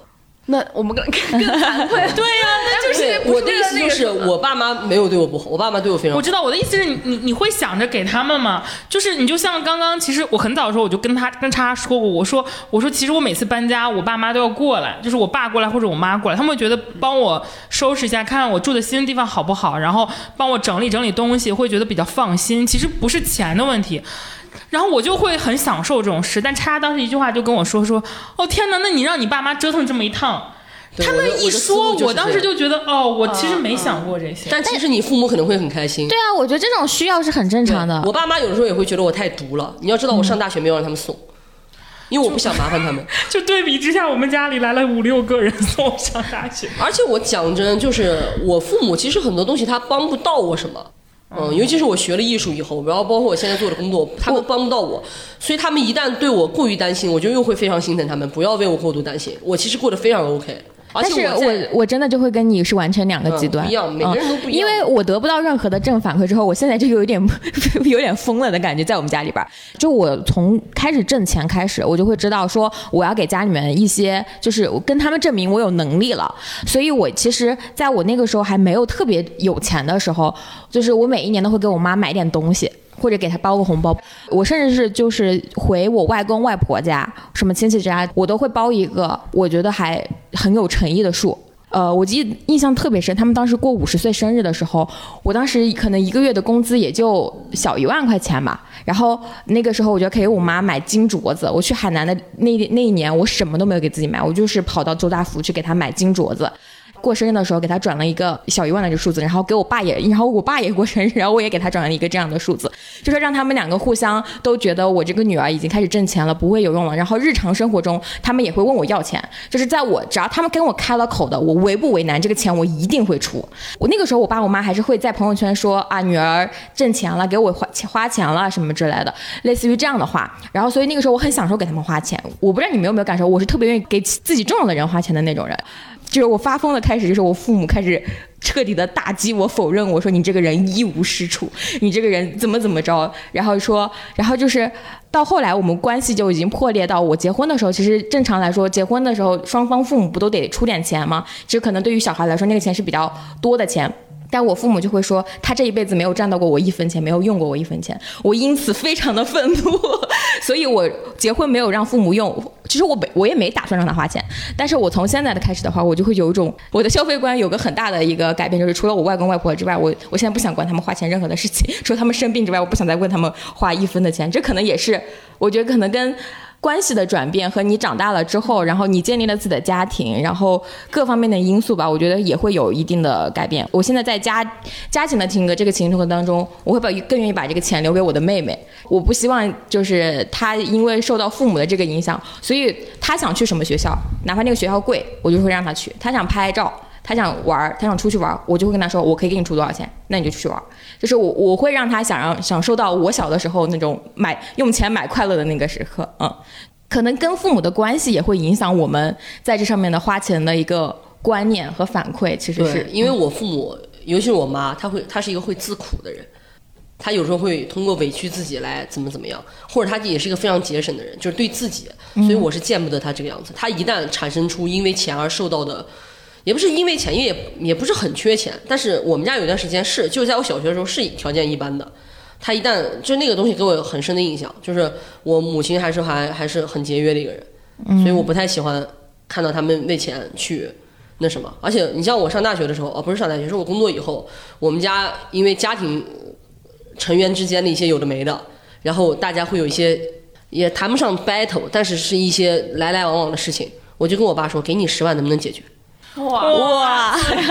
我不想看到我父母因为这些东西去消耗他们，我受不了，我真的受不了。然后我就跟他讲，我说给你十万是不是能解决啊？是不是就不会大家就不用吵架了？大家是不是不用再 battle 这些事情了？其实也不到吵架和 battle，你懂吧？嗯。然后我爸说可以解决，其实五万就够了。我说那给你五万，不要再吵架。嗯，我刚刚听大家讲这么多肉松，我有一种感受，就是其实我给我爸妈都没有说给他们特别多的钱，就比如说他们生日或者过节、父亲节、母亲节，我给他们发个什么五二零的红包，我爸妈都不会收。他们会缺，其实你要对他们会，你要你要感动的地方，你要开心的地方是他们不需要这些，就是你的存在对他们来说就是一种价值了。就是我感觉就是对比之下，就我觉得未来星可能是家庭关系比较特殊，但是我觉得叉叉明显会比我更像一个。大人就是对我，我就真的，我觉得我现在跟小学的时候，因为我父母也是那种不说的，他们有，但是他们属于那种有些事儿他们并处理不好。但是他们还不说，但是叉叉已经开始成为一家之主的感觉。对，但是我没有，我我像你刚刚说，你给你姥姥递红包，我甚至过年还是我姥姥给我发红包的。我姥姥也会给我发，但我我的那个红包会比我比我姥姥给我的多其实这个是是人和人之间的区别，因为因为叉叉说他小小学时候开始赚钱，就他已经知道创造天生的事情，天生的对钱的需要。因为我也是，你这个不能跟我比，因为我从小就对钱非常可能这块是有天赋的。因为我受这个影响，是因为我小的时候，我们我们家是最有钱的，然后我爸就是会给我。外婆一笔比别人要多很多的钱，我们家也是这样。我跟你讲，我给我奶奶钱，我奶说给这么多，我说奶奶知道我现在赚多少，你拿下就行了。对，我奶奶也会跟我，就像你姥姥一样，我奶奶也会给我钱。我说奶奶不用了，就比如说，比如说我妹的学费非常的贵，然后但是我会掏这个钱，我的朋友也会说，为什么学费是你掏？可能是因为我父母不支持他去那个学校学他的那个所谓的专业。我就会为他掏这个钱，因为我觉得我是很愿意为这段关系用钱来告诉你你很重要的那种人。嗯，对你像我们家人，其实对我都是这个样子。我姐跟我关系非常好，我姐就跟我讲说：“哎，你备给我备着点钱，我最近可能会需要。”我说多少钱？她说多少多少钱？我说啊，这不需要备，我微信里就有这么多钱，时时刻刻。我说我微信里就有这么多钱。完了之后就开玩笑了啊，我其实微信里没有那么多钱，谁会把钱放微信里啊？我就跟她说：“你放心，我银行卡里就有那么多钱了。”嗯，然后但是她后来也没用。我们家人其实不愿意麻烦我的。好，我就会更主动的为他们付出。呃，那其实刚刚我们聊的是我们个人的消费观，更多还是家庭的成因。然后我觉得很多听众会很好奇的是，我们在这个行业，因为大家都对娱乐行业的消费会有一些呃想象和认知，所以我们可以聊聊这块儿。就你们有感受到你们身边不管是熟悉的在这个圈子里的从业者，还是说甚至是一些明星艺人他们的消费观的一些给你带来比较大的冲击或者是震撼的这种吗？嗯，我举个例子啊，举几个我客户的例子啊，我客户都是大老板。之前就是一个大老板买了个 Birkin，是这么念吧？嗯，爱马仕的 Birkin，嗯，对，那个是几十万，好像不不不价格不等。呃，反正他那个包是几十万吧，然后两个老板都买了，一个老板会给那个包套一个一万多的雨衣，啊一个包就是一个老板就是会随手放在地上，啊因为那个套雨衣的是实干派，他是靠实干赚的钱，但是那个不不套雨衣随便放在地上的老板，就是家里面富二代富三代。啊，啊对，就是也很妙。然后那个那个老板真的很有很有意思。那个老板当时请我们一起吃饭嘛，然后他当时带了一个超级大的一个戒指，那个戒指上有个鸽子蛋之类的东西吧，我不知道那个是什么，反正一个超大的。我们同同事啊，真的大家都很没出息，因为那时候都很年轻。他当时就是给我们分发烧烤的时候，就会看到他那个戒指在我们面前闪来闪去，所有的同事都露出了一模一样的表情，就是哇哦。然后呢，就是就是很有钱的一个姐姐，然后她找理发师，她有两个理发师，一个理发师是帮她剪头发的，一个理发理发师是帮她做造型。就她的造型是有一个固定的一个 look 的，你可以理解为穿 Prada 女魔头的那个原型，就是国外的那个嗯呃女女主编，她那个造型不是很。很多年都一一直一样嘛，包括中国的那个 Vogue 的那个女主编张宇，她的发型不是也是一个很标志的嘛？她的逻辑也是这样，她也是，然后她也是那种早些年会花很多钱去做一些身心灵的培训啊，然后参加一些企业家的聚会什么的，就是怎么说呢，就是呃很有钱、很标准的一个精英形象。然后甚至在我我估计如果有听众是行业内，可能搞不好都知道我在说谁。然后他也是会某一年花二三十万去南极旅游。这种，然后像明星的话，但是这个东西给我的反馈是很正面的，嗯，而且但我完全不会羡慕，因为他所有花的钱我都不在乎，嗯，就是这些东西我都不不是很在乎，呃，我还有个就是认识的明星，那一次是有有有有震撼到我，在他买床垫买了个四十多万的，啊，所以大 S 的那个百万床垫其实三三四十万吧。但那个时候对我的震撼的点是我原来床单会这么贵，就我以为不是床单是床垫，就我觉得床垫十几万差不多了吧，我没有想到还有这么贵的。我因为这个东西给我的感觉是没必要，呃，但是它确实很贵。但是那个人他又不是那种很有钱的，就是天生有钱的那种，就是家里面他也是小镇青年变成明星的。其实我听过很多他的相关的八卦，他其实是被娱乐圈改变的，他会拿这个东西炫耀。他会跟他的同事说：“我今天去一个大佬家，大佬送我一个什么东西。”我心想说：“你跟你的同事炫耀个屁啊！你的同事全是他妈打工仔，有什么好炫耀？”我我因为这些原因很讨厌这个明星。然后他也是有时候会品酒、买酒，然后买一些比较贵的酒，然后跟所有人炫耀，说我最近又买了个什么酒。我心想：你真的懂吗？而且还会跟供应商炫耀，你有病吧？谁要听你说这些？就我会觉得说，这个人有一种他被这些东西改变的感觉。啊我不会很喜欢。然后还有一个就是我曾经听过的故事，就我一个好朋友，他是不太懂时尚的，就他不太懂这些包啊、衣服啊什么的。然后他跟他的艺人一起去呃工作的时候，他艺人也是一个啊比较容易能接触到非常一线品牌的人。然后他当时就是。呃，有一个化妆师，你也知道，化妆师我们这个行业大多都是 gay 吧，嗯，然后他就是很懂这些，人家人家化妆师嘛，他那天穿了一个什么什么很明显的一个 logo 的一个衣服，但那个 logo 吧，他又不是像爱马仕、LV 一样，一眼就知道一眼什么牌子都知道的。他那个 logo 真是你不懂，可能真就不懂。啊但是你要是懂的话，那人家在行业内也是比较刁钻，一个很响当当的品牌啊。他就不懂，他就被那个化妆师嘲笑了。他说连你这个都不懂啊！但他可能也不是说恶意嘲笑吧就，开玩笑说一嘴。。然后他的那个明星的老板就说不知道这个就怎么了，我也不知道。哦，对，但其实那个男生他知道的，就那个明星他其实是知道的。我会觉得说，但我这个朋友很受挫，然后他回来跟我抱怨，我说你受挫什么呀？我说你我说你这辈子读的书，那个 gay 听都没听过。我说你怕什么？我说你为什么一定要贬低自己？我说不懂那个牌子又如何？怎么知道他是那个牌子的老板吗？我觉得人在你不熟悉的领域，或者是你容易被人怎么怎么样的包裹的这种领域的时候，我觉得大家一定要找准自己的锚点在哪里，你不能在这个地方臣服。我当时就跟他讲我说：“你怕什么？这就怎么了？知道能怎么着？知道会多赚钱吗？”我说：“你这个价值观一定要深埋在心里，要不然你迟早有一天会被这个东西冲刷。因为我从来对自己的价值观认判断，我从来不会以这些东西为准。但我身边确实很多年轻人，你像这个是一个，还有一个就是我认识一个女孩儿，一个月就赚一万多，我给自己疯狂买包，开三个信用卡，此起彼伏的互相还钱。我想说，你脑子倒是挺好用的啊，就是然后 这是一种商业头脑然后，所以他突然有一天，他的手机丢了，电脑也丢了，他就崩溃了。他其实家里面条件不错，只是他妈不愿意给他花那么多，因为他知道他大手大脚，他就崩溃了。那一段时间就四处问人借借钱去买电脑、买买手机，因为他要，因为这个东西是刚需嘛。然后我就看他活得很狼狈，我是不会让自己陷入失控的。就是我们在行业内确实能看到很多这种很有钱的人，也能看到很多从中迷失的。纵然他已经是明星了，他已经拥有顶级的资源，他已经住在北京东三环的房子，那个房子整个价格几千万。他依然会被这些东西，他依然会被更大的大佬的随手送出的一个金的东西而震撼。就是我会觉得说，这个东西就是给我的感受就是我不会这样，但我也不会嘲笑他们，嗯，我也不会不屑，我只会觉得我只会更加坚定的知道自己想要什么，而不会让他变成这样的人。我永远不会被金钱控制，我不能接受自己处于失控的状态中。就我的情绪可以失控，但没有任何物质可以让我失控。嗯，这是我完全不能接受的。我记得就是，呃，在我那个刚进那个娱乐圈的时候，其实会有一些小艺人，他活得不太好。但他会跟我说，他一定要住在什么什么样的小区。其实那个房租可能对于他来说是一个很难承受的一个程度了。但他就是觉得，如果调出那个小区，可能就已经跟不不能匹配自己的身份啊，或什么什么之类的啊。经常跟他们吃饭的时候，他们会也会说。当然，这种消费可能在大家的眼里面是为了梦想嘛，就是炫耀自己买了什么琴啊，或者什么之类的啊，这种类型的。那我其实会觉得说，如果是你正儿八经的爱音乐，你用一把几千块钱、几百块钱的琴，你也能够做出来自己想要做的东西。对，然后我那个时候最震惊的一个不能理解的消消费，但我现在能够理解了，这是佛学班，你知道吧？就是 有很多那种。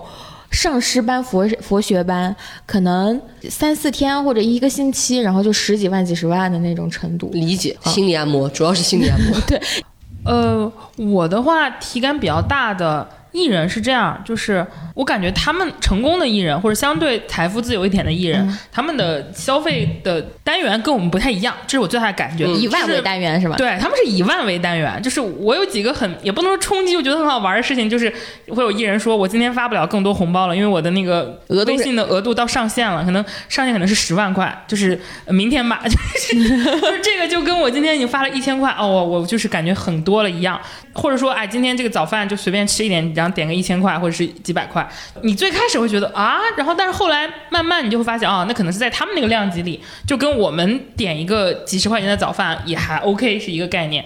我最大的感受就是他们的消费的这个单元和我们不太一样，就是我们的一块钱可能在他们那里是一千块钱或者一万块钱，在这样的一个单元换算之下，你就觉得他们的很多消费是可以理解的。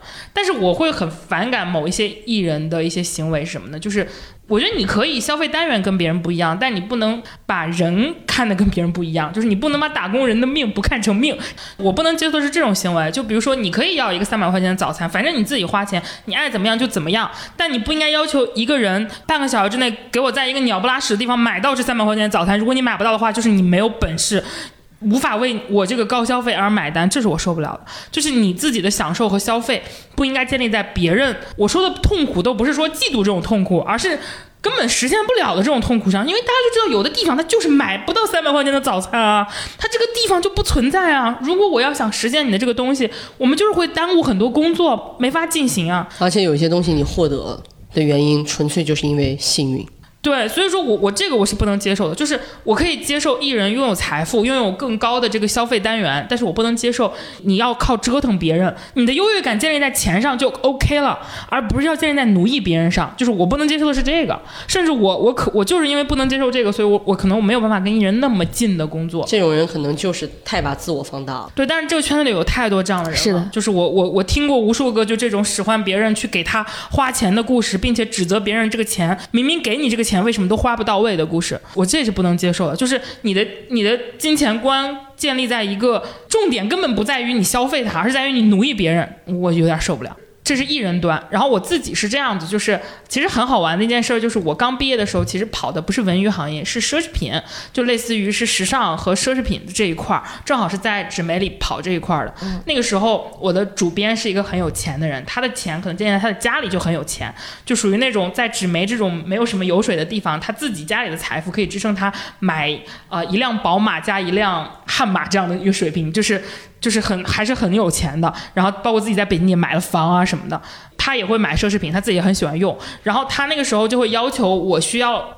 工作上牢记各种各样的奢侈品，这个 logo 是什么，那个 logo 是什么，因为你要在一些场合去跟别人 social。然后呢，我就会有一段时间短暂的陷入一种，我是不是也需要拥有一些这样的东西，才能在那样的场合和别人有沟通这样的一个困扰中？因为呃那时候工作会出席一些时尚活动，他甚至比如说某一个珠宝品牌的一个新品发布在北京，然后你就感觉在那里所有的女生都会穿一些看起来很贵的裙子、鞋、包包，然后每个人，我甚至那个时候考虑过要去学英语，因为每个人讲话都。很中英，因为那时候会有很多的老板是呃欧美人，是香港人等等。那时候而奢侈品嘛，他们会聊着聊着突然进入到一种英文的沟通语境里，而那个英文又不是你的日常的日常英文，然后我就会觉得在那个场合里很难受，就是我会觉得我自己格格不入那个场合，就我已经穿上我最好的裙、最好的衣服、最好的鞋。打扮的我理解中更可能靠近的体面，可是我依然觉得我在那个场合像一个丑小鸭一样。然后，但是我没有自我怀疑，我就是在想，我是不是也需要这样？但是好就好在那个时候我的工资实在是太少了，就是我又是一个抢理财观念的人，就是我不能接受我自己预支消费去购买这种场合。然后后来我跟一个老记者聊天，那个老记者告诉我说，其实他在那样的场合里待着。他看起来很自若，但是他并不会觉得舒服。他甚至是离开那个场合都会痛恨自己为什么要穿那么高的高跟鞋。然后他就 get 到，我说何必呢？就是我我我不需要为他去买单。如果别人觉得我跟那里格格不入，那可能是因为我不适合这里。那我就找一个更适合的行业。所以我我就很快度过了那个时间段，因为我是真的没有特别想要一个包。就我我从来就没有说，因为我特别喜欢这条裙子或者喜欢这个包，我想要买它。那些很贵的包的牌子，我真的很爱它，我要拥有。我的那个当时的那个想要有，是我希望我能配得上那个场合，而出现在那个场合里的人应该有那个包。然后后来我就变成一种自洽的逻辑，就是如果我配得上那个场合，我不需要那些东西，我也可以配得上那个场合。所以说，我就很快的进入到一个这样的自洽之后，我就失去了，因为我本身就不爱他们。我真的对于服饰、包、鞋没有很爱过。就是，所以说，就是很快的度过了那个阶段。当然，我觉得也很幸运吧，因为那个时候，第一我没钱，第二我可能也遇到了那个，哎，一句话点破的那个姑娘，那个想脱掉高跟鞋扔掉的那个描述太震撼我了。然后，很快就离开了那个不满足的那个心，因为我知道很多跟艺人的人，他们也不是真的爱奢侈品，他们是觉得自己在那个场合里，如果你不那个样子，你没有办法。混进那个那个领域里，我知道有很多人也是被裹挟的，只是被裹挟时间久了，你就不知道你自己就叫爱了，因为你要说服你自己，我花的那些住高端酒店，我买奢侈品买包的钱是值得的。我一边住在那种很便宜的出租房里，一边要买那么贵的衣服跟包包，住名牌酒店。是值得的，你说服说服自己，你可能也会迷失。我知道很多跟艺人工作的人，他们最开始也不是那个样子。对他，我知道很多跟艺人工作的人，他们就是出行，就是因为艺人一定要住五星级以上的，所以他们其实对于很多打工人来说，一宿一千多块钱其实是一个很高的消费。对，但他们就是要住一千多一晚上的。嗯，我没有被吃掉。他还在，肉松还在。肉松女士呢？就是娱乐圈消费这个事情，就其实我从前前司开始的时候，不是有踩过一些艺人嘛？但我我其实从那个时候开始，我觉得我不知道是我刚好接触到的人就就就还好，还是怎样？我其实没有太感受到那种呃娱乐圈那种很很金钱、很奢靡的那一面。包括我接触到的很多工作人员，他们其实反正在我眼里，就大家也。都还就差不多吧，我觉得就都是普通打工人的样子，但也正因此可能有一个反差，就比如说大家看到一些艺人机场那些街拍什么的，就不会有那种就是路透图，都会分析他这个上衣多少钱，然后裤子多少钱，你看起来可能也很普通，但是都很贵很贵。我很难很难不在这地方插一句，洪文元，什么？我憋不住。他又要说侯文元，他说侯文元的同款就很贵，嗯，虽然我全都买得起，但我根本不想花一分钱。但你还会关注他的同款，你真的好爱啊！我现在的小红书全是红文园和装修，我没有办法，小红书太懂我了。来来，肉松啊，我继续，就是，然后后来我就有一天意识到，因为我身边有在艺人工作室工作的朋友们，其实有的时候那些艺人他们在出入这些场合，可能一件很普通的衣服，都比他们这些工作人员的工资要贵。嗯嗯嗯，就其实，在艺人身边工作的打工人的工资其实也是很低的，但我不知道这个是不是就是个案还是什么，因为我可能认识的就是也没有很多嘛。我听说的就是这个，就他工调就让我觉得离谱。后来我知道，就他同事们其实也也都不高，但是你知道，在艺人身边工作，你又很很经常能接触到一些，就比如说好的品牌啊，然后或者是就是尤其是给呃，比如说品牌方给艺人寄的礼物，大家也会互相的发嘛。就我听他描述过一些很具体的画面，就比如说。就大家虽然可能拿的工资都不高，但有的时候确实会有一些就是，嗯，我不知道是不是有点虚荣心的那种消费。就在办公室里面，比如说我们在讨论一个什么美妆啊、护肤啊那些品牌，就是买东西，他们会喜欢召集身边的同事一起下单。就是在那种就是拱着你一起，那你比如说我可能这个月的我的工资就我的预算就在这儿了，我没有钱去买那支口红了，或者是怎么样，那我要不要跟你一起消费呢？就是我有朋友面临过这样的苦恼，尤其是在领导也拱你的情况下，就比如说，哎，这个包很好看啊，就很适合你。就比如说一千多块钱一个包，那他的比如说他的工资只有几千块钱，他要买个两千块钱的包，同事朋友都说，哎，很好看，很适合你。这就是立人设的一种就优势。你你在那个场合下，那你要不要买？就如果你不买，就因为他们会那种气氛到那儿，就是让你当场下单的那种程度，你知道吗？就是你跟他一起逛商场，对吧？不是商场，就是 A P P 啊之类的，就是在在办公室里面啊就比如大家一块儿讨论一个牌子，有可能是口红，也有可能是一个包，就明显是超出你的日常消费，或者你你自己没有很喜欢那个东西，可是你在这个氛围下，因为比如说，这个时候要展现不屑，这种东西我不要的。对我觉得这个东西其实是一个难题，就是 但它有了职场社交价值之后，你很难用你这样态度来回，尤其是当你的领导也在这样的时候，就是这个就很难。我知道很难搞啊，但我 OK。但是我小，我觉得我经历过你那个阶段，就是因为那个时候我不是在艺人旁边工作嘛，他们就会说这个很适合你，那个很适合你。然后我小的时候会有一种难以启齿，说我买不起的那种、那个状态，因为就是如果说我说了买不起，会不会他们会觉得我怎么怎么着呀，抠门啊什么之类的。但是我大概难受过两三个月之后，然后我就会说，这是不是适合的问题吗？这不是没钱的，有没有钱？对，而且主要就是、就是大家的他不想破坏那个氛围，就是嗯我说出来我买不起是一条，然后我就说我不想买，就是拒绝这个这个事情，这个氛围也是一条。我觉得、对他一开始就经历了一个那种很这样，因为我有见过他可能是买了一些的，但是后来他有意识到就没有办法这样长此以往的下去嘛，他就会找一个就是话术或者什么的把他搪塞过去糊弄过去。这个颜色我不喜欢。嗯，对，就是，而且你还得拿捏那个我不想要这个东西的那个那个分寸，就不能完全是我真的我承担不起这个东西，我也要传达出我就是不喜欢。你要还是要有一些态度出来。你不能一直陷在这个里面，因为他跟我讲到这个事情的时候，因为他也不是说一直在艺人工作室工作，他也在别的地方工作过，但是只有在艺人工作室，他有经历过这样的事情，所以我就在想，有可能是就是所谓娱乐圈的这个消费，然后包括在这个行业里面，你可能会面临的一些。我觉得娱乐圈它会有一种尤其注重所谓的体面和看你用什么穿什么的这样的一个，可能跟时尚行业也会有吧。时尚行业时尚还比娱乐圈更严重。对他们就会尤其的看你今天是穿的什么鞋，用的是呃背的什么包，他们甚至会关注到你去哪个地方旅游。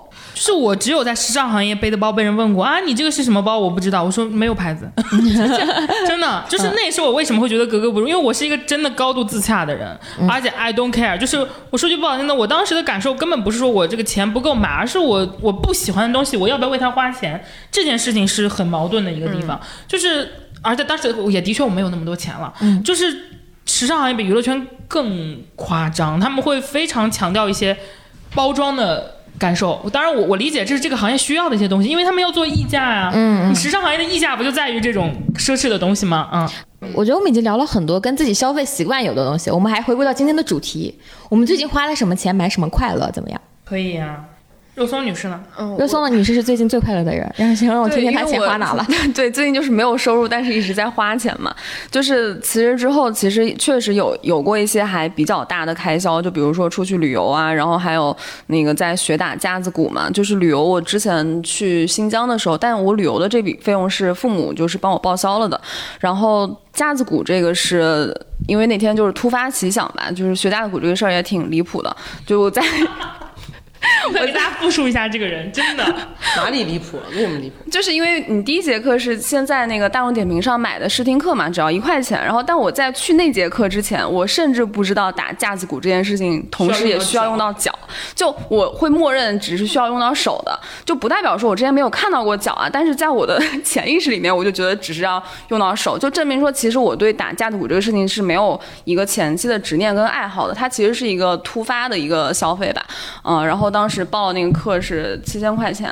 反正跟一些朋友说呢，有的人是不能理解，有的人是可以理解。就是我觉得，但是我能理解，我能理解。嗯，我我不我不在意你花七千块钱，我在意的点是你怎么居然在不知道需要用脚的时候就决定 了。他如果都知道了，那还学个屁呀、就是他的意思就是你肯定要很喜欢这个东西，研究过它对，你愿意为它花那钱很有。可能研究过就不想。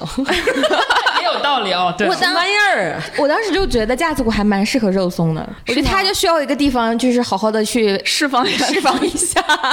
因为我当时的考虑，一个是我其实从小到大确实没有认真的学过一样乐器嘛，就是也学过一些，比如说小提琴啊、吉他，但都没有学下来。然后其实还挺挺想会一样乐器的。然后架子鼓可能确实是我跟我自己比较有反差的一个乐器，而且我学了之后，确实感觉到是能够有一些释放情绪或者是很简，因为打的时候你的手脚并用，你根本无暇想其他的事情。嗯，然后我当时就觉得，因为反正在放假嘛，再加上后面找工作的这个进程，我也不知道它会是怎么样的，我就希望能有一个具体的事情让我去做，它是一个规律性的、持续性的事情。嗯，这个是我最近确实是一个很快乐的开支。嗯。我的话，最近一笔本应该是旅旅行花费，就是我可能在休息的时间，就是中间有今年有一段时间可能要工作有一些变化嘛，有一个月的休息时间，然后就有有一些就是随便出门，就是去到哪里，然后这样的一个旅行的消费。一般每年旅行消费都会在五千块钱以上吧，就属于是我说的那个大钱。然后其他的可能一些固定的产品，比如说可能今年出手机了，可能会买一款手机。我手机花费是比较多的，就是一般一两年我有一个很喜欢的款式出现了，我可能就买它，就是我也不会觉得特别贵，就是我觉得可能手机这种算是大宗花费嘛，就是电子产品，我愿意花个七八千块钱这种的。我的消费主要聚焦在平时，就是这种特别大的一笔，就我是属于什么人呢？就是你看我那个定义钱的那个逻辑就很好笑，就是五千以上在我看来就大钱，所以我会比较谨慎一点。其他五千以下的钱，那都是小钱，随便花。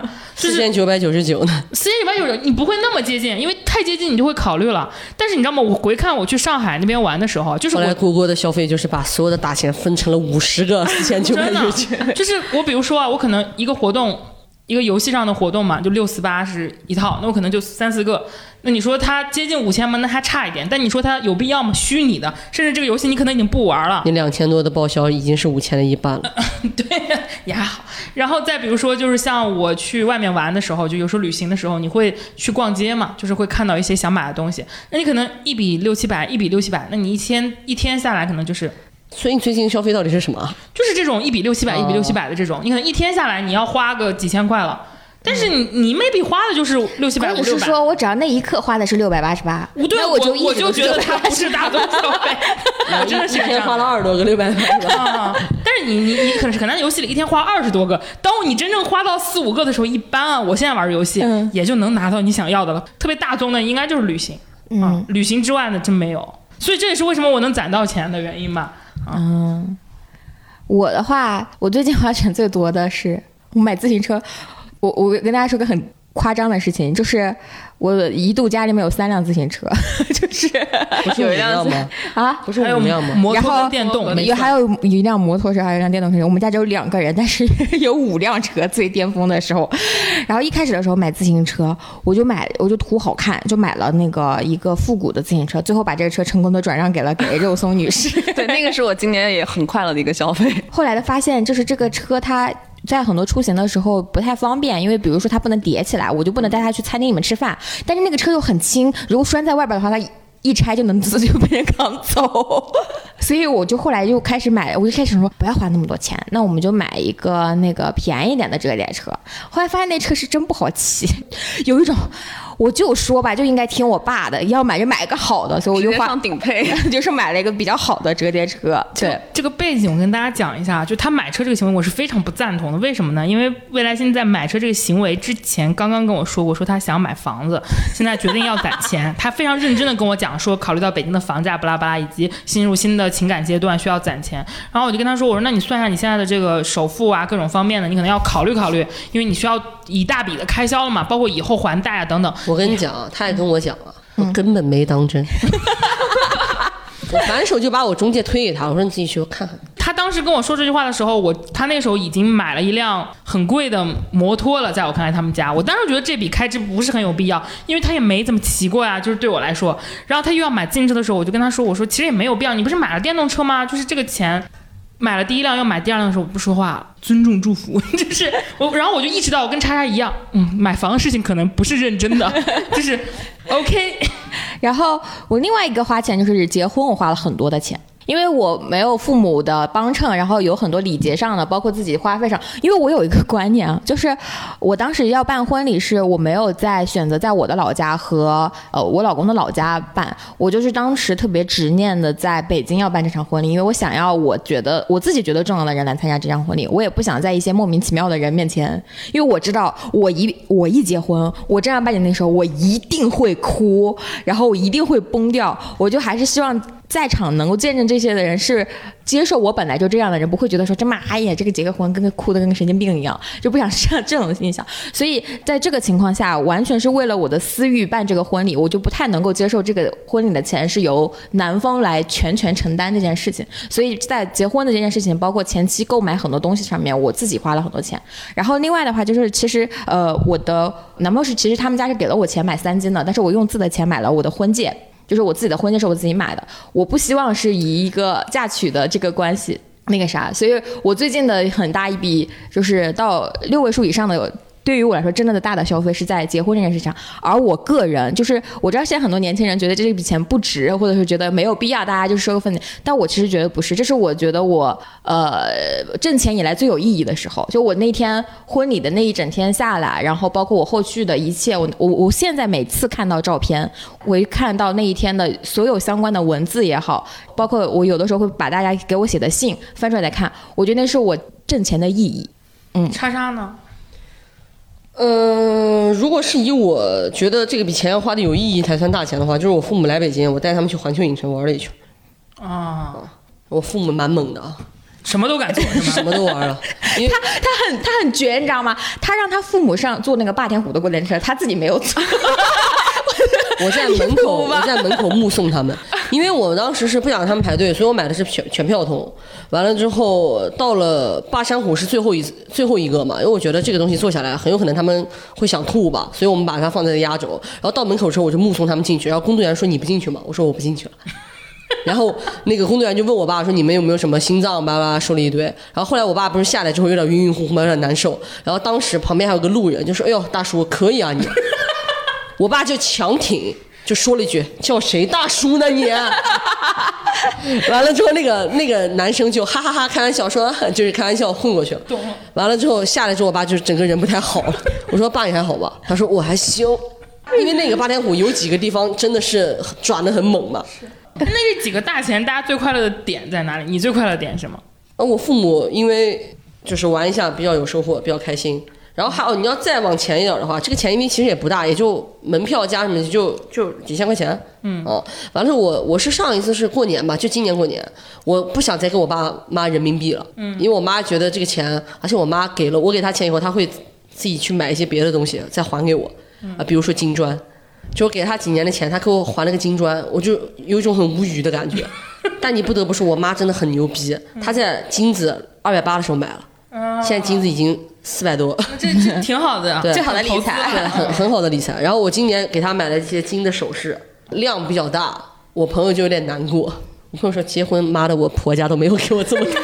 然后我就把那个金子给我妈的时候，我妈就露出了我这辈子没有见过的笑容。啊，我不夸张，就是你懂吗？就是那种在森林里面找坚果的松鼠，找到一个超大的坚果，露出的那种。对土地的眷恋，对自然的馈赠的那种憨厚的笑容。冰河世纪里的那个，就是你很难形容，但我妈的那一分钟的笑容让我觉得我没有白。啊、就是那就是你这对，个快乐的那那一。分钟我很震撼，我、我甚至我不夸张的说，我我没有看到我妈有那样的笑容过。我突然就那一分钟跟我妈和解了，因为我原来小时候送我妈一些东西，我妈都会给我收到一些她装破烂的箱子，就比如说小时候我会花什么二十块钱给她送个别针、送个卡子之类的，我妈都不是很喜欢，但我妈不会说她不喜欢，但她会把那个东西默默的放到她收破烂的地方，也不是破烂，就是放在一个很随便的地方。我其实心里会有点难过，但是长大之后我就会明白，因为你因为你给你母亲的东西根本不是她需要的。当我给到她金子的时候，我会发现她的快乐，我我我才意识到我小时候是我自己没有送到位，但她也不是很会表达，我也不是很会表达。那在我三十一岁这一年，我得到了一个正反馈，啊，我觉得一瞬间你的快乐是对，然后我妈就说，我朋友当时陪我一起买的嘛，我朋友说你不用给你爸买吗，我说不用吧，然后他就说反正我没给我爸买，我爸生气了，然后后来就还是没有给买嘛，然后我就觉得不用吧，因为我给我爸钱了。然后我爸就后来就有点不爽，就说怎么没有给我买一个金子？然后后来自己自己融了自己几个金戒指，自己给自己打了一个，纯粹自助，我要笑死了。然后今年北京把那个他打了的那个金的挂在脖子上，就是一直在我面前，他就说这个东西是我自己导的，就一直在说，但我 I don't care。那未来先未来先快乐的时候是什么？就是你花那笔大钱的时候，你的那个快乐反馈是什么？我就觉得人是活几个瞬间的，呃，然后我觉得那是我人生中非常重要的几个瞬间，就是可能那些仪式感对于人来说可能过了也就过了，可是我是那种，就是我希望我能够记得那一刻的味道，所以我需要我的现场用的都是鲜花，就是有一些很奇怪的那种，我希望就是我我能够呃记住那一刻的颜色，那一刻的味道，然后记住那一天的夕阳，然后记得那天酒的味道，然后就是包括我希望能够记得来的每一个人，所以我的那个婚礼是那种非常小规模的邀请制的，然后要求大家给我写信，我觉得那个东西对于我来说很重要，对于我来说那是一个爱情的。呃，类似于我要把它做成一帧胶片，然后存在我的记忆当中来说，那我如果有一天要回忆爱情这件事情，那这就是我要找出来的那一张胶片。那爱情在我的生活当中是值得我花一笔很大一笔钱去做这个纪念的。嗯，难怪人家拥有爱情我拳呢头。硬了，然后想让我为 就是因为我那天的所有的感受也好，因为我那天得到一个特别强的一个反馈，是让我特别开心。就是呃，我觉得爱情这件事很重要。我觉得在我们是很多朋友当中是好像这是一个伪命题，或者说真的吗？或者说就是尤其是婚姻这件事情。但我那一天得大概有两三个人跟我说 亲，情啊，你对得起你未来亲的外号。这大概有两三个人，就是你们应该不是都去参加了吗？大概有两三个人跟我说，说啊，真好！我在这一天，就是人就是会需要有一些浪漫的时刻和爱情为爱情欢呼的时刻，在那一天我都看到了。我我那一天的所有的一切，从我自己本身再到参与当中的每一个人，都让我记得了当天，呃，所有人都在为爱情欢呼这件事情。因为我觉得我每永远在喊我是我相信恋爱，我相信人和人之间的关系，这件事情特别的傻，但我需要有一刻时间让我身边所有人都相信那件事情，而我觉得那一天我们是做到了这件事情的，嗯，我觉得很值得让大家去相信一些可能平时也不太需要相信，或者说不愿意去相信的事情，嗯。那肉松女士呢？你花那个架子鼓的那个钱的，有没有哪一瞬间是特别实感的快乐？嗯，我我觉得就是确实感受到为自己的生活注入了一点新鲜感。包括也确实有了一些变化。我说的新鲜感是因为我觉得很长时间我的生活已经进入了一个还比较规律和有重复性的那种节奏嘛。但是打架子鼓这件事情，它是一个你要从头开始学习的过程，而且我学了之后开始发现这个事情真的挺难的，而且我是属于那种没有什么天赋的类型。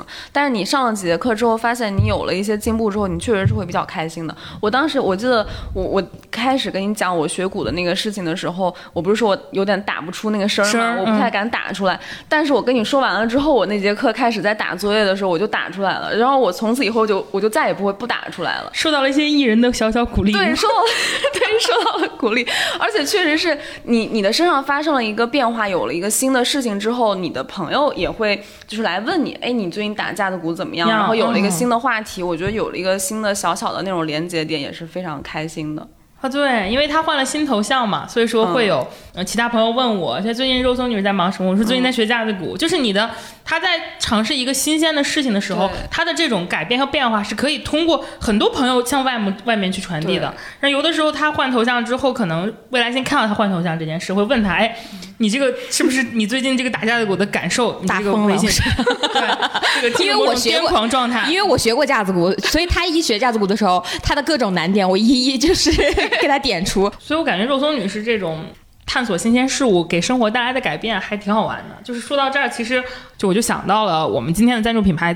先言说，因为它其实也是不想是只是一个茶叶品牌，它也是倡导的是展开一种新的呃生活方式。然后，因为它其实有一个概念，就说的就是奇遇，就是始于一杯好茶。其实就是当你喝茶的这个时候，你可能开始的就是一个不一样的奇妙的经历或者是人生感受。尤其是这个 major 这个概念啊，其实也挺好玩的，就是它其实是有被解读成音调，就大调的一个含义嘛。所以说它甚至是说这个 T major 的感是感受，其实就是有一种音律的这种很向上的、很很自然、很活泼的这种感觉。我觉得也是跟刚刚我们聊的这种对于新鲜感、对于未知的这个探索是有很强的关系的。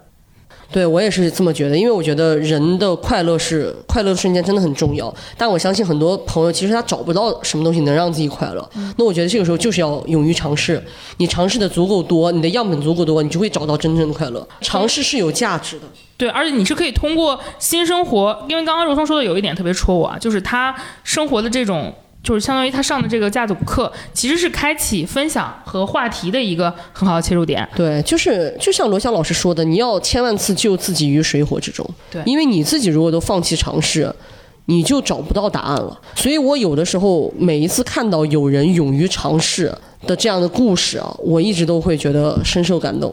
一直愿意尝试新东西是年轻很重要的一个标签。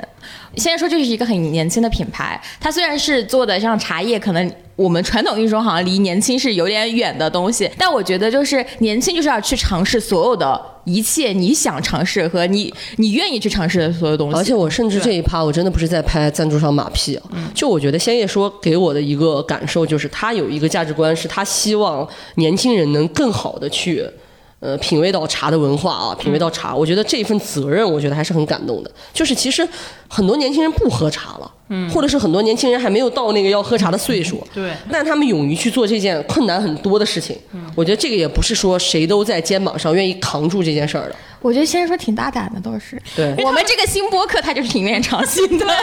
因为其实它这个名字叫 T Major 嘛，它这个 T 其实更多的指向除了茶叶本身之外，其实它也在它的这个品牌概念里向向往的，就是象征着其实一种自然的生命力。我觉得其实，在我们几个嗯，就是主播身上，其实应该是他能感觉到我们的这种生命力的。此外，它这个 Major 的这个意思，除了我们刚刚说的音律，其实还有一个说的很好，但我不敢往自己的脸上贴这样的贴这样的金。反正我是很有生命力了。我没有生命力，确实是。我有生命力。我会希望这样的品牌多点燃我的生所以命力。你看，它那个 major 其实是有分享的意思，等于说生命力其实是可以通过分享来传递的你。要知道，我的文化程度根本不知道 major 是什么意思，我能知道 T 是什么意思就不错了。所以说，其实自然和生命的感受，以及对于新鲜事物的尝试，是可以通过分享、交流、音乐等等方式去传递。就像架子鼓课，就像我们的聊天。就像我和就包括像喝茶，像我们一开始四个人品了五种茶一样，我们就自己互相这样我喝你的对啊，对然后你对于这个茶的口味竟然是这样的感受，而我对于这个茶的口味竟然是这样的感受。我觉得大家在不同的差异的品味的交锋当中，也能多了解彼此，并且也能碰撞出来很多新的话题。是的，所以要买 T Major 的茶的话，我觉得要买就是买一套，嗯，就是大家会有话题聊，不同多多尝试，你才能找到自己的鸭屎香或者是 滇红的那个味道。哎，那我们说更细节一点的吧，就是其实也涉及到就是这种。新的生活方式，其实大家现在很多人会感慨，就是所谓的现在年轻人会有很多消费主义陷阱，就是类似于，哎呀，就是什么火了，就是让大家又在在哪儿花钱。就你们怎么看待这种？我们先说生活方式吧，就除非衣食住行嘛，不管怎么绕不开这个。你们觉得平时生活最大头的开支在哪？我说实话，我很反感一些媒体和一些所谓掌握话语权的更年长的一些人，嗯，用这些标签的东西去吸引大家的关注。嗯，我讲着，年轻人啊，不是傻子。人家愿意花这个钱，他未必觉得这个是陷阱，或者是你以为的消费陷阱，未必能困得住这些年轻人。我建议某一些掌握话语权的人，不要再假设年轻人都是蠢货了。当然，我确实不排斥有一些所谓的年轻人，或者是所谓的人吧，他都不是年轻人了，他可能会真的会被一些就是所谓的消费陷阱而裹挟。但我还是那句话，少说话，别管别人，别人想怎么花钱那是人家的事儿，你不要妄图去通过一些东西去指点江山。我讲真，江山永远是年轻人的，有一些人学会闭嘴，学会尊重，好吧，不要指指点点。衣食住行，那你你在这一块儿，你你更你会更往哪花？生活方式？钱吗？嗯嗯，因为我知道你是一个对于住没有那么高要求的人，因为我们之前也聊过嘛，衣食住行，食和行吧，嗯，就是都是就像你说的，能让我听到响的东西。就是我花这笔钱，我有一个新的感受。因为因为我之前很震惊的就的时候，就在于叉叉这样的一个收入，他其实还是在跟别人合住的，就他完全也是绝对有条件，就是自己一个人租一个很好的房子，不管是各方面，但是就是他就觉得没必要啊，就他就是一个很明确的人。呃，完全没有必要。嗯我就是愿意为了我所有感兴趣的东西，我都选愿意去试一试，买着就去试一试。比如说，我要是买鲜肉说，我肯定就是买所有组口味一起组合的那个包。我因为我觉得我所有的尝了一遍，我才知道我喜欢喝哪一款。嗯对你发现我跟他很不一样的地方是，如果我要是自己喝鲜叶说，我会去他们家蹭的，就是哪个。就哪个最好喝，我就买哪个。但如果是为了公司同事大家一起分享，我就可以买全部的。就是我这个东西，你负责 major？我的点就是在于我要这笔钱花的有意义。嗯，如果我有意义，对我来说，那我肯定是要用最少的钱让它变得性价比嗯如果是 share 的话，这个东西我觉得就可以多花一点钱。懂了。我我人生啊，就是一一句话，千金难买我高兴。只要能让我高兴，我就值得。你看，我能愿意花六位数以上去办一个我想要的婚礼，这么一看，未来新其实是很愿意尝试新鲜事物，就在一定程度上意味着被刚刚说的所谓的消费主义陷阱裹挟。曾经我跟他说胡同很好逛，自行车很好骑的时候，他是不屑一顾的。但我喜欢的时候，我就是想试，我就是那种好奇心贼重，然后就是啥都想要自己玩一玩的那种人。我 OK，嗯然后再比如说，就是以前的时候去音乐节，我就很喜欢带着帐篷去住那种露露营区。现在啊，大家会对那种音乐节的露营区有一些不太好的传闻，但是其实以前的时候，在那个比如说我上有一次去那个天幕音乐节，它露营区的氛围不比那个舞台差，大家结束了之后自己放着歌在那儿开火车，在那儿蹦，围着一起的一群人，氛围可好了，就是可开心了。说到户外露营，其实我们的这个鲜艳说，我要强调一下，它其实是那种偏独立小包装的，就是它等于是很好带的。就是虽然说它是原叶茶，而且是对于就是茶的本质就品质要求很高，但是它其实是很便携装的，所以意味着你不管是在办公室，还是说你在家里面，还是说你出去玩，比如说旅行啊、露营啊，你是随时可以带一包的。你现在可能大家很流行就是这种乡野啊、出去啊，或者是说去露营待一晚啊，这种呢你就带这个会比你买那种传统的茶要方便携带一些。你看这个地方，我必须要植入一个我孝顺的故事。我去环球影城，我爸突然说不想喝水，想喝茶叶，我直接从包里给他拿出来一个便携的。我爸当时就哇哦，因为我知道他喜欢喝，所以我就会备着，我怕他在过程中喝不到茶叶。真的吗？真的，这我就是孝顺。我天哪！我！我今天聊完这期之后，我决定就是我以后每个月一定要给我爸妈花一笔钱，就不能给他们打打，可能不要，但是我要给他们买一个什么。我真的，我妈听我这个播客，所以说我今天这个 flag 就立在这里了。就以阿阿姨现在早已泪泪流满面，阿姨现在。阿姨会谢谢叉叉。真的，我这就觉得我跟你讲，我要是这个品牌要是早，就是 T Major 早给我们赞助，那天带的就是他带的就是他。我会带，我会拿出来五个，我说爸喜欢哪个你你爸最喜啊，你还可以挑选，真的。这就应该，我觉得他这个茶就很适合我的福建朋友们。我们福建朋友是那种跑着马拉松都会拿出茶杯自己泡一杯的那种人，很适合。又而且我觉得很精致哎，就如果随手在路上或者是哪里拿出来一个茶包，妈太太有生活的品味了吧？感显显显得你自己非常的注重生活质感。那肉松女士呢？你就是感觉自己有没有什么所谓的容易陷入某些消费陷阱，或者说你自己爱在生活中为哪个东西花钱？我生活中还是比较喜欢为自己喜欢的东西花钱吧，比如说像衣食住行的部分，我刚刚想了一下，比如说衣服我可能会常买，但是它不算是我一个特别就是有偏好型的消费。然后像住宿，因为一直跟朋友合租嘛，我虽然很想就是自己住或者什么，但是我会考虑到自自己住的开销更大，我也会一直坚持跟朋友合租。比较喜欢的可能就就是像咖啡啊，然后酒啊这些东西。那个我不是翻了，我说我今天来之前有翻自己的那个收入的那些银行账单什么的嘛，然后他就有提示说本月最大的开支咖啡 就是。因为你可能一杯咖啡也不会要很多钱，但是你集中在一起就会有很多。像以前上班的时候，可能一天喝个两三杯，再加上自己在家里面再买咖啡豆，然后你可能还要再买，就是呃，因为我比较喜欢尝试不同的就是冲咖啡的方式，就可能摩卡壶，然后手冲的，然后各种的器具也是要钱的嘛，就还蛮喜欢在这方面花点钱的。以后就可以喝鲜叶说，而且你像鲜叶说，对我来说个很很好的地方，就是我不喜欢折腾那么多。如果我想喝茶，我就是泡一下很很很快。嗯我喜欢那种短平快的东西。太浪费我时间了，我就不行。我跟你讲，我现在生命中最浪费我时间，但是成本回报率极低的东西，你知道是什么吗？开会吗，录播课。点谁呢？点你呢？未来星，努努力。点你呢未来星，听见没？那我还挺不一样，因为你们三个聊完，你们会有一个明确的，就是你们喜欢的东西都不叫陷阱嘛。我就不一样，明知道那是陷阱，跳啊！我就是一个这样，因为我一说我喜欢干嘛，你们就马上知道为什么它叫陷阱了。喜欢抽卡，对我喜欢赌，就是赌博是吧？赌博在一种这种一种说法，就是大家都知道盲盒。郭女士不喜欢打棋牌类的东西啊，她就不喜欢那种传统赌博，她喜欢新型年轻人赌博。对，就是就是你像你们玩什么泡玛特这种的，就就就这种类型，它就是在二次元圈非常流行的，嗯就是叫什么一番赏，大家喜欢搞的就知道。然后这两年呢，就是过去他在日本很麻烦，我又是一个很怕麻烦的人，所以说你当你要买一个周边，他又要来回倒的时候，你其实是很难享受到赌博的乐趣。你一般都是别人抽到了，你直接买它就可以了。但这两年呢，国内的二次元是。行业发展的非常之迅速，就有大量的就是行业把这些东西引进过来了。我举个最简单的例子，你们就懂了。就比如说三丽鸥之前其实在国内没有办法这么买到这么多的，然后我又很喜欢库洛米嘛，它到处都是盲盒，任何一个领域都有它。嗯，毛绒玩具，嗯，那个什么手办周边，一发不贵啊，只需要六七十块钱。那我去抽十个，这是不是就六百了？六百块钱能算大钱吗？不算的。为什么会花十个呢？因为你没有抽到啊！你抽到了一个库洛米之后，我再抽一个，那我再换一种。我就是这种。而且我后来跟我朋友复盘了一下，你知道吗？就是我是真的想要那个库洛米吗？好像也没有。就是你享受的是什么？你抽中它那一瞬间的感受，我抽到它了，嗯所以说我当然知道那是陷阱，那就是为我做的陷阱。它如果不是陷阱，比如说它要是标一百二十块钱买那一个库洛米，可能就是因为它贵嘛，它就标五六十，但你需要抽，那我可能会花五百块钱，那这就是盲盒，就是所谓的赌博的这种陷阱。但是我就我是乐此不疲的在这其中，就是。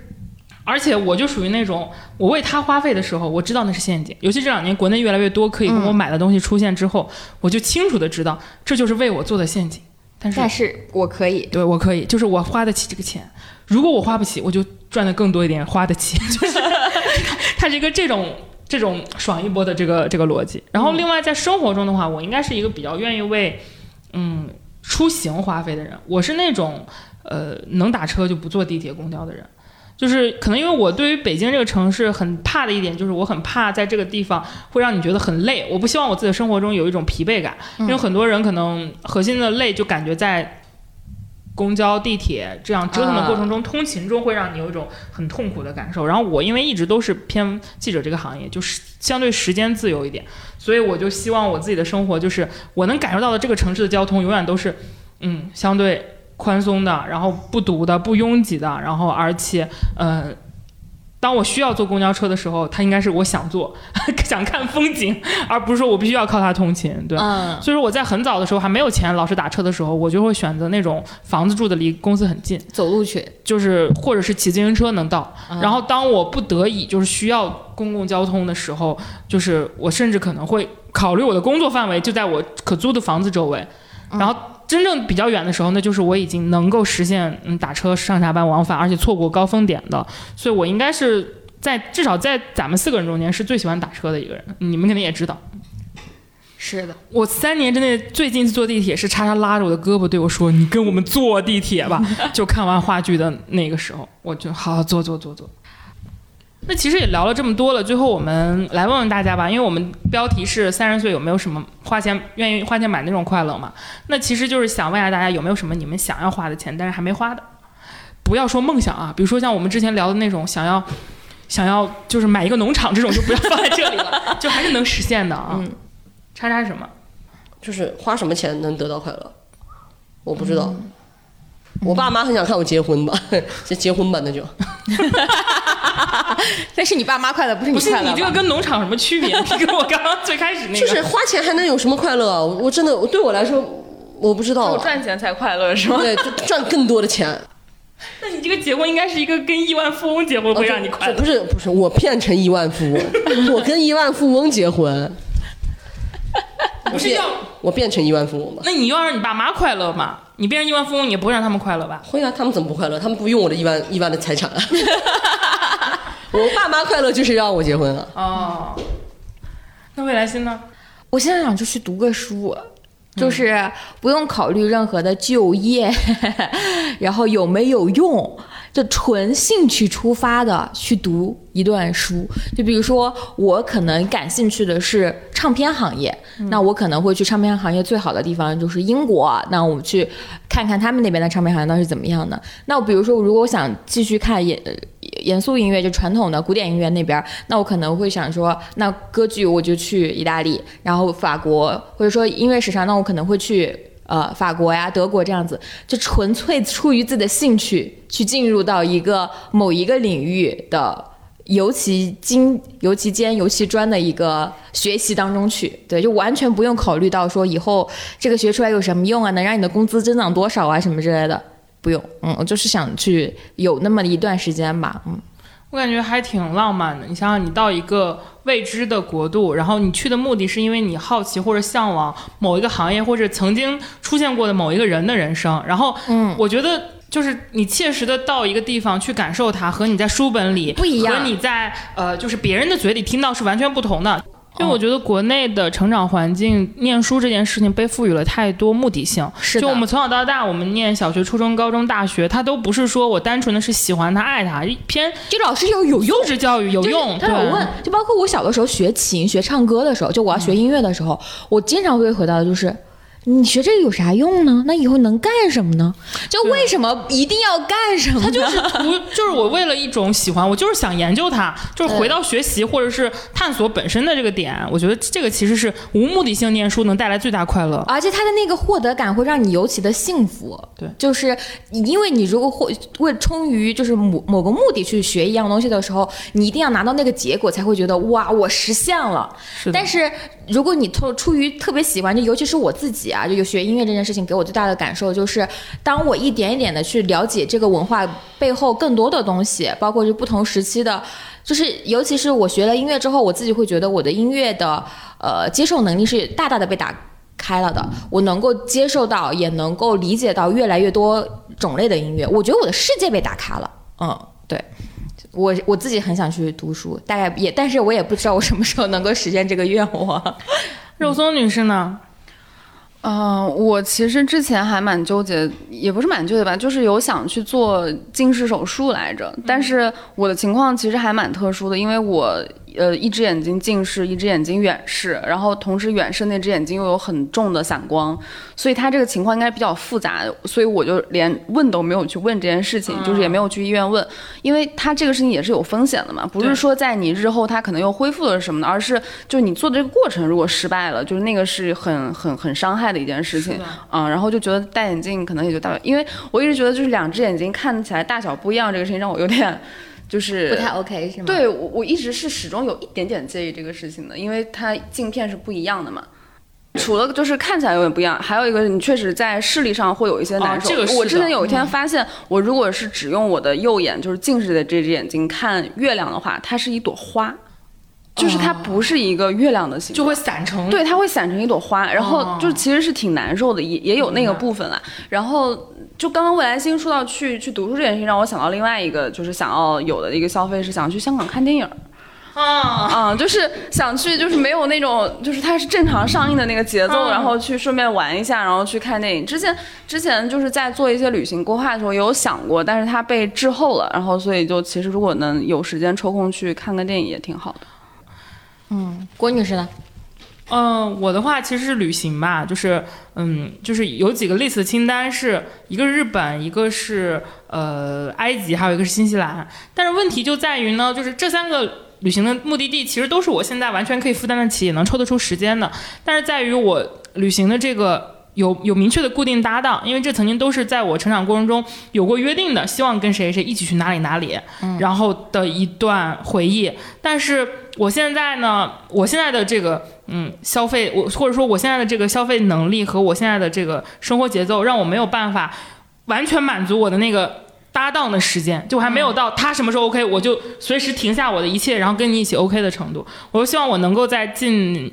几年的时间内实现这种，你 OK 我就都能 OK，就是我就可以救你的时间，然后我们去完成我们曾经的约定，然后到这个我我真的非常想去的这个地方，然后把这个感受给体验回来。对，然后其实可能也包括跟父母一起的，但是我我我就跟叉我爸妈跟叉叉一样，就我爸妈现在最想跟我跟我干的事儿不是旅游，是希望我找个对象，他们都甚至不到结婚，所以说反正我觉得我爸妈是这样想的，对，嗯。其实说了这么多，我觉得今天聊下来最大的感受，我觉得不管是我们彼此还是我们听众朋友，应该能感觉到。哎，大家有没有发现我们一直都说话很通畅，一直都很舒服？你知道为什么吗？就是因为我们最开始喝了 T Major 的茶。我现在真的不累，其实我们聊很久，而且我说了很多话，而且我很多话非非常放感情，但我现在嗓子非常湿润，就是因为喝了 T Major。哎，我讲真，这个茶真的哎，越喝越好喝，凉了也好喝。而且我其实我喝的是鸭屎香，自己会有一个感受，就是我们到了三十岁这个节点啊，我们四个的共同点在于，我们都还我们有非常不一样的消费观和兴趣点，但是我们是都有底气为自己的这个消费和兴趣买单的，而且我们是都愿意为 T Major 花钱。他说的太对了，当然我们也。很希望大家能够也热爱自己年龄、自己在自己年龄段所拥有的生活和自己的兴趣，都能够逐渐的坚定或者找到自己有什么是乐于为他花钱的，而且有空的话可以跟朋友们在一起，就是聊一聊，然后聚一聚，然后喝一喝茶什么的，对吧？好，聚会的时候要喝什么呢？让我们一起念出来他的名字：T Major，完美，perfect。它的中文名叫做仙叶说。而且我觉得越念他的名字，我觉得他这个名字好洋气啊，T Major，这是这个发音让我觉得我自己英语很好的感觉。我想插嘴，就是表扬他们一个地方，就是因为这个是我的真实感受，因为我刚刚喝的是那个肉桂的嘛，我现在觉得嘴里面是有茶香的，因为有有有之前买过一些那个茶包茶，它不会有这种效果。对，看来人家真的是没有加香精，也不是用那种碎茶的效果。嗯，好，那说到最后呢，我们也帮各位快乐冠军们争取到两款专属礼包啊，就是第一款呢是一个十九块九的，它可以换购价值八十一块钱的一个专属礼包，然后里面呢有六包价值四十二块钱的奇遇系列袋泡茶和价值三十九块钱的绿色编织袋，就是我们今天用的这个，这个编织袋还挺可爱的，方方正正小包一个。你茶喝完还可以当化妆包就是如果是日常你就是短暂两三天的话，你用一些试用装放在这里边，你是完全可以把它当成一个小的收纳包或者化妆包来使用。它跟未来新今天穿的这个绿色的衣服还很接近，是今年的流行色哦，是一款绿色很可爱的包。我很喜欢这个，这个可以送给我吗？可以，你拿走吧。好的，谢谢。